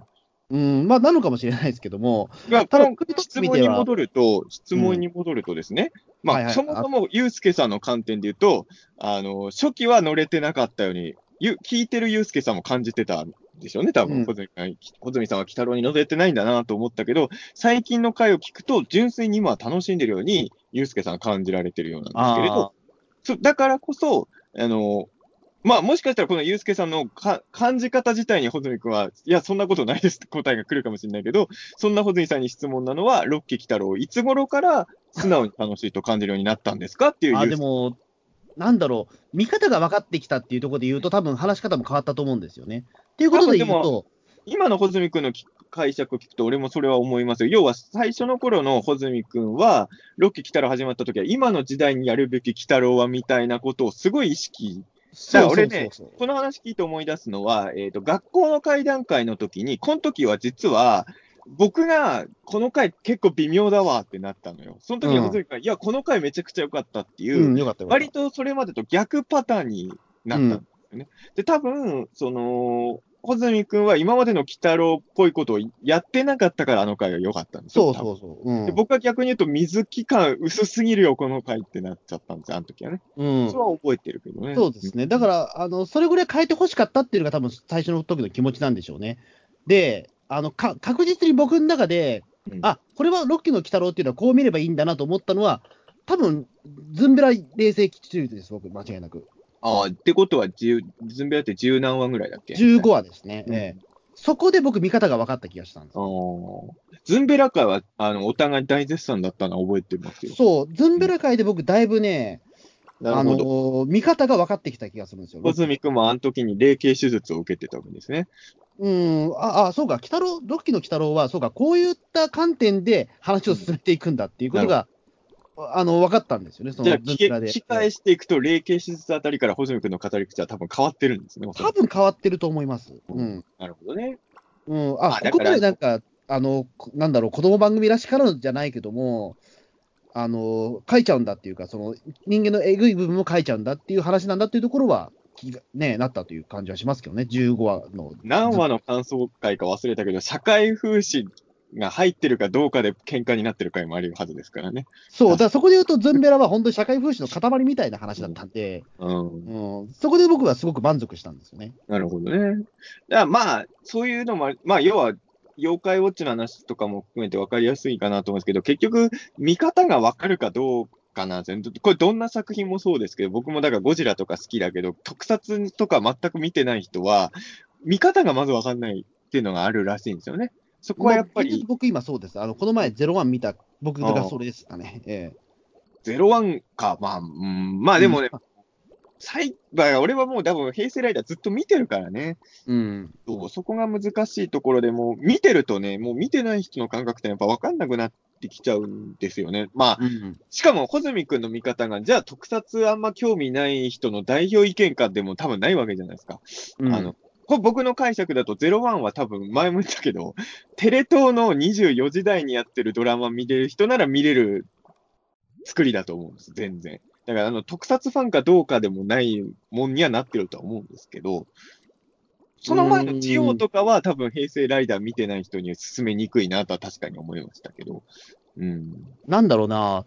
いや、単にやっぱりその仮面ライダーになる必要があるのかなというか、その戦う必要があるのかなっていうふうに単に思っちゃう。そのなんだ、その特撮を楽しむ時点、前、時点の話だ。まあ、まあ、前特撮どころじゃなくて、穂積がバトルものが今あんま乗れてないってことですよね。そこは多分。うんやっぱりだからそのね、あの、まあ、これ多分ピ、この北郎会じゃない時も話そうと思ったんですけどあも、はいあの、多分僕ね、だからそう、前中澤さんがおっしゃっていたことで僕印象に残ってるのは、あの、うん二十歳を超えると新しい価値観ってなかなか植え付けられないみたいな話をされたと思うんですよ、ああ、なんかで言ったわ。よく言う。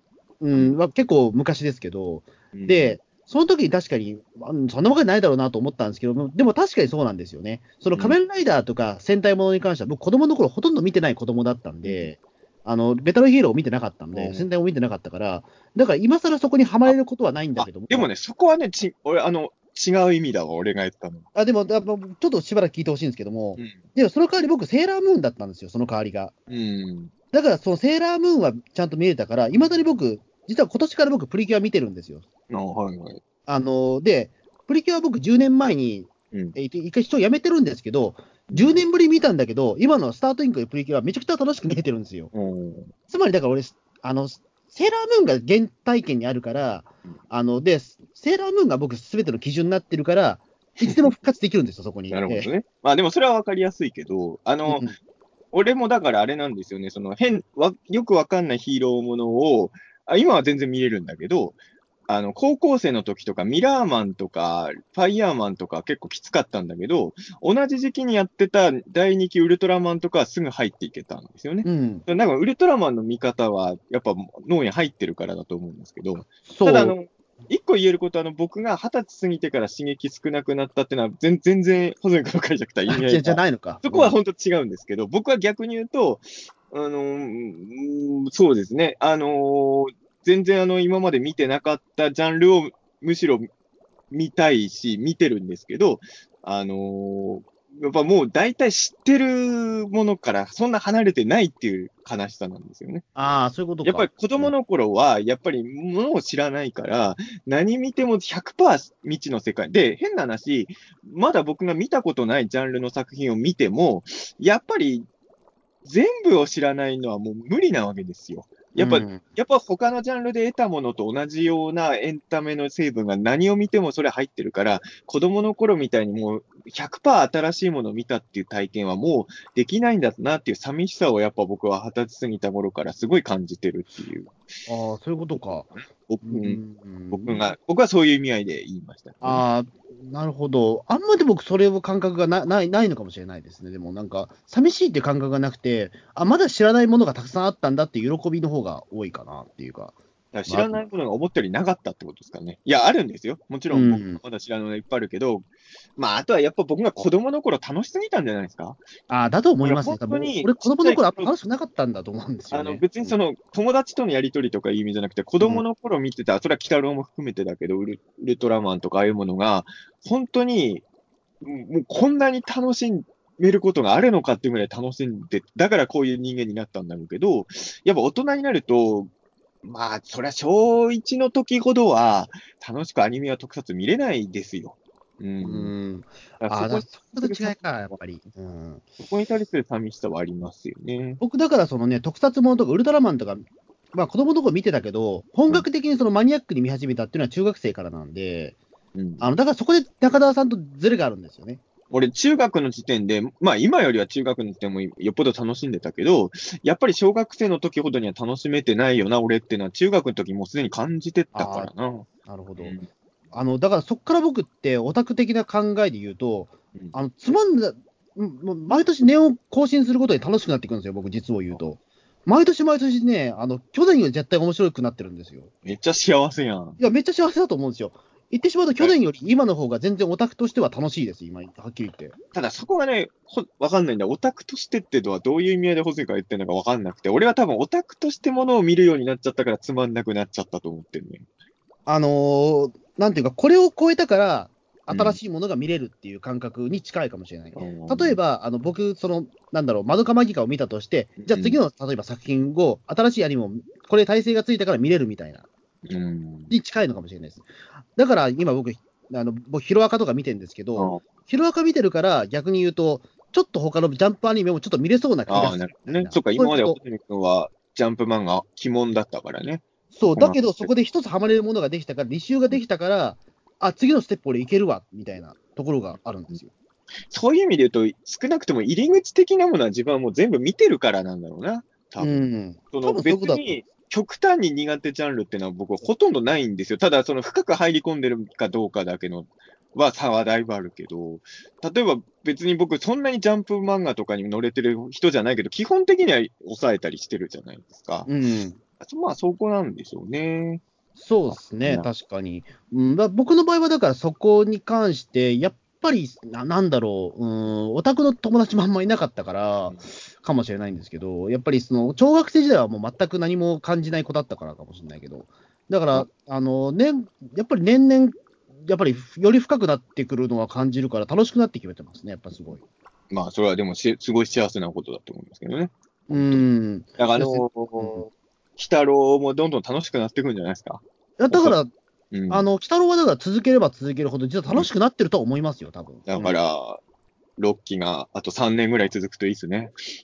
うん、まあ、本当に3年続いたら、多分本当にね、なんだろねう、もっと楽しくなってると思うんですよ、やっぱり。裏に表もまだ倒されてねえのかよ、みたいなね。3年 ええそまあでもそれはいいことだと思いますよ。う、うん。まさかだから俺、こんな大人になるとは思ってなかったけど、毎日が楽しいですね、今、正直言うと。まあ、ねそういう意味で言うと、まあだから、まあ、鬼太郎で言うと枕返し会だし、まあもっとメメジャーなところで言うと大人帝国とかだけど、まあ、あの手の話に本当に弱いタイプの人だから、そっか。やっぱ、まあでも、まあ、どホズミ君タイプの人も俺タイプの人もどっちも中にいるんだろうけど、多分どっちも少なくなくて、多分大人帝国とかにやられちゃう大人があんだけいっぱいいたっていうことは、そう、あの、あの映画に対しては、あの映画自体もあったけど、あの映画で泣いてる大人がこんなにいるっていうことは、なんだ、みんな同じ寂しさ抱えてたのかってあの時思ったからね。うん。そうですね、確かに。うん。まあ、その中で、まあ、解雇守備もある、あるはあるんですけど、僕の中でももちろん。うん。ただ、そのやっぱり、子供の頃のその、ね、楽しかったそのアニメとかの記憶がやっぱないので、うまあ、ん子。供の頃アニメ、まあだから、鬼太郎とかね、まあ、ゴジラ、ウルトラマンとか、うんああいうものって、もちろん今急にハマる人も絶対いると思うし、もちろんそのパワーはあるはずなんだけど、まあ、僕らがね、鬼太郎について語ってる時ってね、絶対に過去の鬼太郎も含めた上での楽しみ方だからう、ん。うん、それってのはやっぱりどこかにノスタルジーも背負ってるんですよ。うん。この手のキャラ語最新作語ってる時も、別にその過去のきエピソードのことをは直接話してない時も、いろんなもの背負ってるし、ヌラリヒョンが今回、たった2分の出番でこんな 心つかまれたのっていうのは、それは過去のヌラリヒョンとの付き合いがあるから。あのヌラリヒョンがこんな風になって帰ってきたからっていう、もうその時点で、やっぱ過去を背負ってるんですよ。これがやっぱり長い歴史を持ってる作品の強さで、これはやっぱり急に作られた新作ではこういう感では作れないですからね。うん。だからあの、今公開してるジョーカーなんかも、まああんまり言うとネタバレになっちゃうからあれですけど、別にあれジョーカーじゃなくても成立する話だとは思うんですよ。やろうと思えば。だってジョーカーってただの犯罪者だから言ってしまえば。でも、ジョーカーっていう、まあ、もう、まあ、いわゆるアメコミのヴィランでは一番有名なキャラであれをやったから感動するわけですよね。うん。あれをやっぱりよく知らない犯罪者の映画として作ったら、同じストーリーでもここまで感動しないと思うから、うん。まあ、そういうものがやっぱり歴史を背負うっていうことなんでしょうね。そうですね。それで、あうんゆうすけさんへの質問のお答えにはなったりとりあえずなったのかね、ちょっとわかんないです。でもちょっとこのテーマはなんかどっかで別でやややった方がいいかもしれないですね。なんかとりあえずあの、ズンベラ会をズンベラ以降で変わったかなっていう気はします。だからちょっとぜひあの、聞き直してもらえればね、気になったまあでもこういうふうに。にあの、ゆうすけさんみたいなのに今、過去のピーターン通信を聞いてる人もいるわけですよ、多分。うん。さあの、そんなに昔から聞いでもゆうすけさんって結構前から聞いてる方でしたよね、実は。聞き返してんのかなもしかして一回聞いた。い そうなんだ。や、中野慎さんみたいな人もいますからね。まあね。何度も聞いてる人も。あの、音質悪い回とかも何度も聞いてんのかなだとしたら本当申し訳ないですけどね。いや、本当それは申し訳ないですけど。まあ、でも確かにね、まあ、ピーダン通信どうかわかんないけど、僕も好きなポッドキャストの番組何回も聞いたりとかしますから音ね。質悪くても。うん。うん。結構聞いてる時ある。まあそうだね。俺もエヴァンゲリオンあの初めて全話見たときは、あの、あの、なんかさ、あれなんだろう、VHS で撮ってて3倍で録画してるとさ、たまにさ、あの、5秒に1回ぐらいさ、映像が乱れてビューって雑音が入る。な、な、なるはいはい。あるでしょ？俺、あれで見たからね、エヴァンゲリオン全話さ、あの、見てない回は。最初。うん抜けてたから、それでも楽しかったからね。何回も見た、もうその、何回もね、それね、テープやると、むかもう今はもうテープないからあれだけども、退職しますからね。え本当に面白いやつは、だからあんなにひどい劣悪な環境でも見れた。まあそれでもエヴァンゲリオンだからさ、え まあまあね。ピーターン通信、ピーターン通信多分5秒に1回雑音入ってたら、いや、それは、雑音はちょっとさすがにありかもしれないけど、えね、それはね、ちょっとまあ、ということでですね、えー、え今回も長かったですね。はい。ええロッキーに初めてヌラリヒョン出てきた回もね、非常に盛り上がったということで、何分喋ってたんですか？えーっと、2時間半。ああ、なるほどね。はいということで、あの、キュービー前編よりも長く感想をね、え ー語ったということでね。はい。まあ、あの、ちょっとヌラリヒョン編、今後、すごいことになりそうですね、ピーターン通信もね。うん。はい。あの、ちょっとね、はい。今後もお付き合いいただければと思います。はいはい。ありがとうごありがとうございましたざいました。